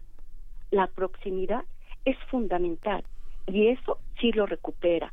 Ahorita nosotros estamos trabajando mucho la parte de la sonoridad para crear una identidad completamente distinta en las radios indígenas eh, en el país y en estos talleres que estamos dando, a veces la misma gente que está produciendo eh, le da miedo recuperar sus sonidos, porque a ellos le enseñaron que lo que vale es los medios comerciales, así se debe hacer, estas voces engoladas, es- estas voces gritando, y de pronto les digo, ¿y por qué no se trabaja de otra manera? ¿Por qué no trabajamos con sonoridades particulares? Y les digo, ¿cuál es ese sonido particular de tu comunidad? Y me dicen, ah, dice un compañero, dice, bueno, las mujeres cuando van a- al molino a las 4 de la mañana se escucha un cuchicheo par- particular, eh, sus, sus pisadas en, en, la, en la tierra, y le digo, ¿y por qué no lo grabas? Lo grabó, hicimos una idea, un spot maravilloso. Y así hemos estado recuperando la musicalidad estamos trabajando con Rubén Luengas las músicas de Oaxaca, la pluralidad de la musicalidad es increíble en este país. Entonces, yo creo, y mencionabas eso, Luisa, eso es maravilloso, pero no lo rescatamos. Creo que la riqueza de los medios de uso social están en la palabra de la comunidad, en los contenidos de la comunidad y en las músicas y precisamente en ese- esos hechos locales. El recorrido que me ha tocado en los últimos meses eh, me han dado tres golpes y darme cuenta, Graciela, hay otra forma de hacer radio y hay otros contenidos de hacer radio y creo que estando aquí en ciudad solamente vemos esquemas de no me haga ruido, se va, se va a escuchar la hoja. ¿Qué importa eso cuando la riqueza precisamente de la radio está en ese sonido natural, ese sonido vivo? Basta de este tipo de programas chatos, basta. Hay que hacer radio, ¿no? Hay que festejar la radio haciendo buena radio y creo que ese es el objetivo que tenemos. Este no es un llamado a que se coman ahora todos la galleta en el micrófono y la mastiquen con gusto, pero sí a, la a lo natural. Lo se Claro, la respira. natural, no a lo engolado Ajá. y que le regañe el productor si entró algún ruidito. Por el amor de Dios, creo que ya estamos en otra etapa. Ya eso fue, o sea, cuando yo producía hace años, por el amor de Dios, eso ya. Y yo siempre critico, ¿eh? Critico esa forma que a mí me enseñaron y que yo después reproduje. Ahora me parece que hay que hacer una deconstrucción. Hay que hacer una radio artística, una radio propositiva, experimental. Estoy con el arte sonora, sonoro y me parece que hay que deshacer géneros y formatos y que hay que ir más allá porque si la televisión está haciendo, bueno, alguna, ¿verdad? El cine, alguno también. Pero creo que la radio, yo le apuesto muchísimo. Yo le apuesto muchísimo y ahorita estamos trabajando con Walter Ruthman y otra vez estamos regresando a la poesía sonora, pero cómo lo podemos ver desde esta perspectiva de 2000 eh, del siglo XXI. Creo que la radio es un gran escaparate, maravilloso, para mí es mi vida, para mí es mi forma de... Alguien me decía, es que te apasionas mucho. Digo, porque la vivo diario, la escucho, la hago, la escribo, la estudio.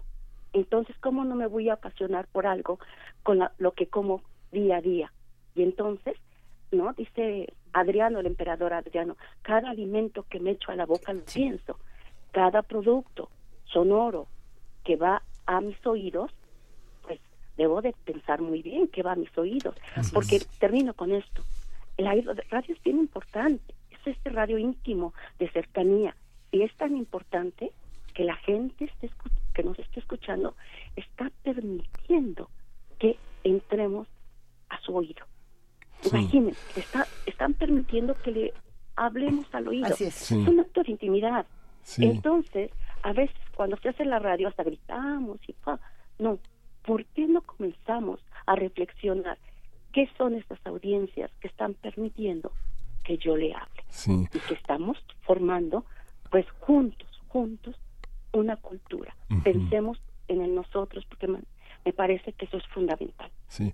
Adriana, ¿qué, ¿cuál es tu opinión?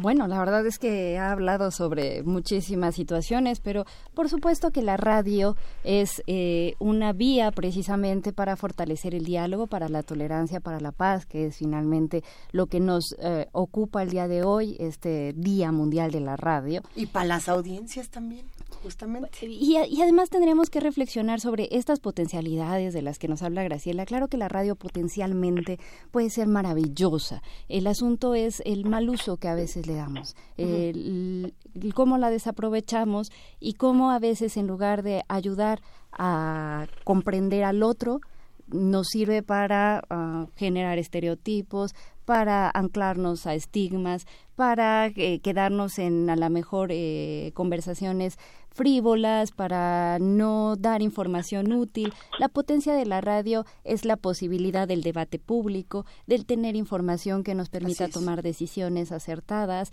de poder pasar un muy buen rato agradable eh, escuchando música, divirtiéndonos. La radio además es dialógica por naturaleza. Eh, es, es diálogo todo el tiempo de alguna manera, porque sientes que estás dialogando con quien está del otro lado del micrófono, porque puedes llamar en el momento, porque ahora con las redes sociales puedes escribir e interactuar. ¿Tú sientes, Adriana, que la, radio comercial dialoga o ordena? Y no toda la radio comercial, ¿eh? antes de que me digan, no, no, no. En ese sentido, eh, la- las radios que tienen otros intereses, ¿cómo, ¿cómo dialogan? ¿O realmente dialogan?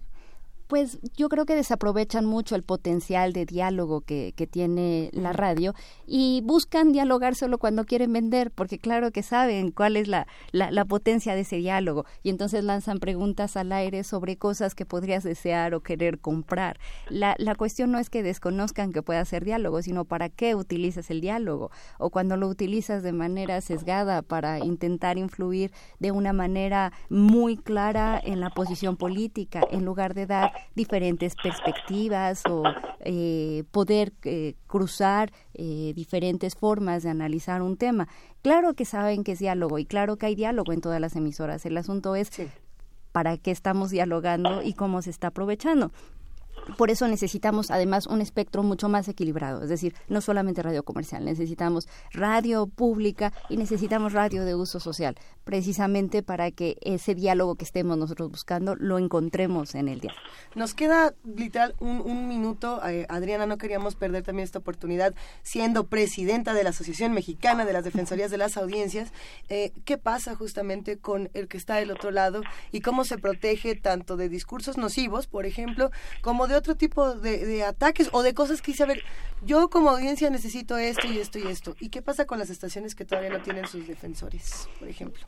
Pues todas las estaciones deben tenerlos ya, si no debería el IFT estar multando, así Eso. que todas tienen que tener ya su defensor.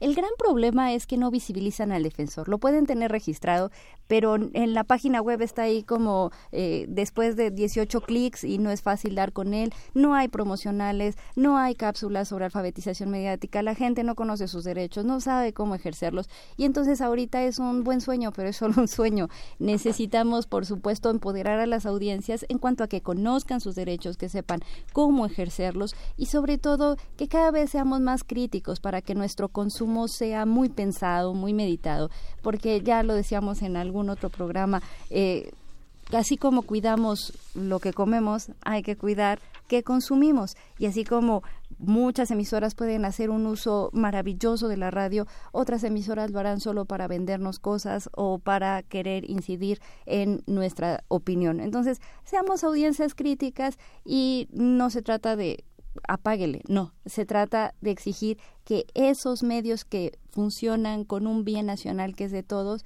cumplan con su servicio público y cumplan con ese con esa función social que tienen. Todas deben ser rentables socialmente antes que rentables comercialmente. Radios comunitarias, públicas, comerciales, universitarias, digitales en podcast, streaming o distintas eh, plataformas que utilicen para el mismo discurso.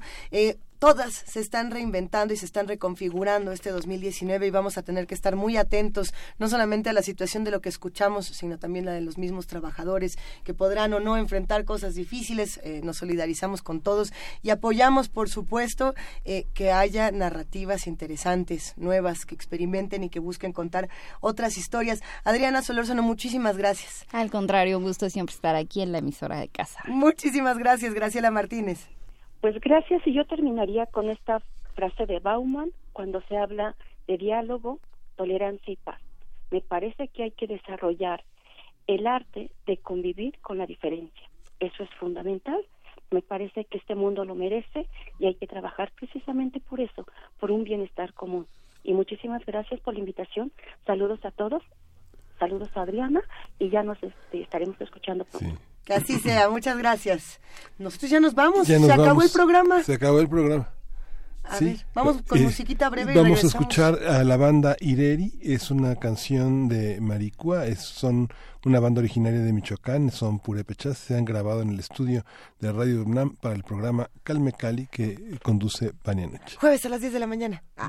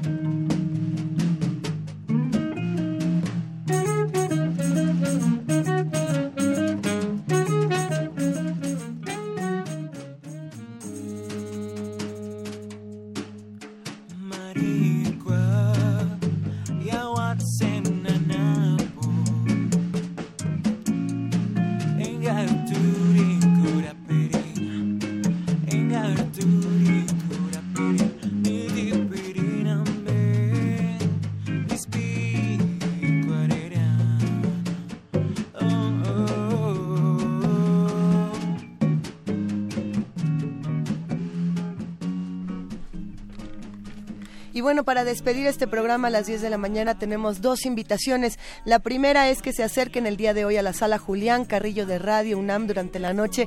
Resistencia Modulada tendrá una serie de actividades importantes para celebrar. Recuerden que Resistencia Modulada está en Twitter, está en Facebook y también en www.radio.unam.mx. Y además tenemos otra invitación y es a la lectura, Miguel Ángel. Sí, vamos a dar tres paquetes de libros por teléfono.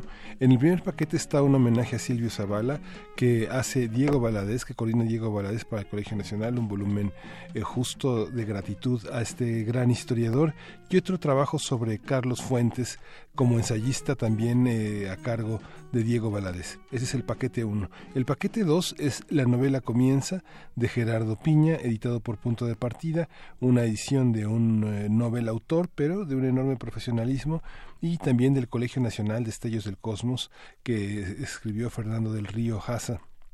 El paquete 3 es una bitácora de la hoja que hizo Emiliano Álvarez, también del Colegio Nacional, y El árbol de la vida de Alfonso Reyes y la inteligencia poblana 1911-1959, hecho por Alberto Enríquez Perea, editado por el Colegio Nacional. Tres paquetes de libros, tres lecturas que pueden volverse indispensables por teléfono. 55 36 43 39 es el teléfono para llevarse estos paquetes 55 36 43 39 ¿Qué opinan de la radio, de las radios? La radio es el medio, las muchas radios son las realidades que podemos encontrar ahí y recuerden comunicarse es un derecho humano, pero se construye por muchos, no solamente por el que habla y el que lo escucha, sino por ingenieros, productores, eh, servicio social, redes sociales, coordinación de invitados, como ocurre con este programa. Eh, todos los que estamos aquí en esta estación y por lo menos en este programa, les deseamos que se libren este día de interlocución y que, bueno, pues sigan escuchando radio y sigan comentando y sigan diciendo lo que les gusta y lo que no. Y bueno, pues nosotros por ahora nos vamos, pero nos escuchamos mañana de 7 a 10, Miguel Ángel. Nos vemos, nos vemos mañana. Esto fue Primer Movimiento. El mundo desde la universidad. Radio UNAM presentó Primer Movimiento. El mundo desde la universidad.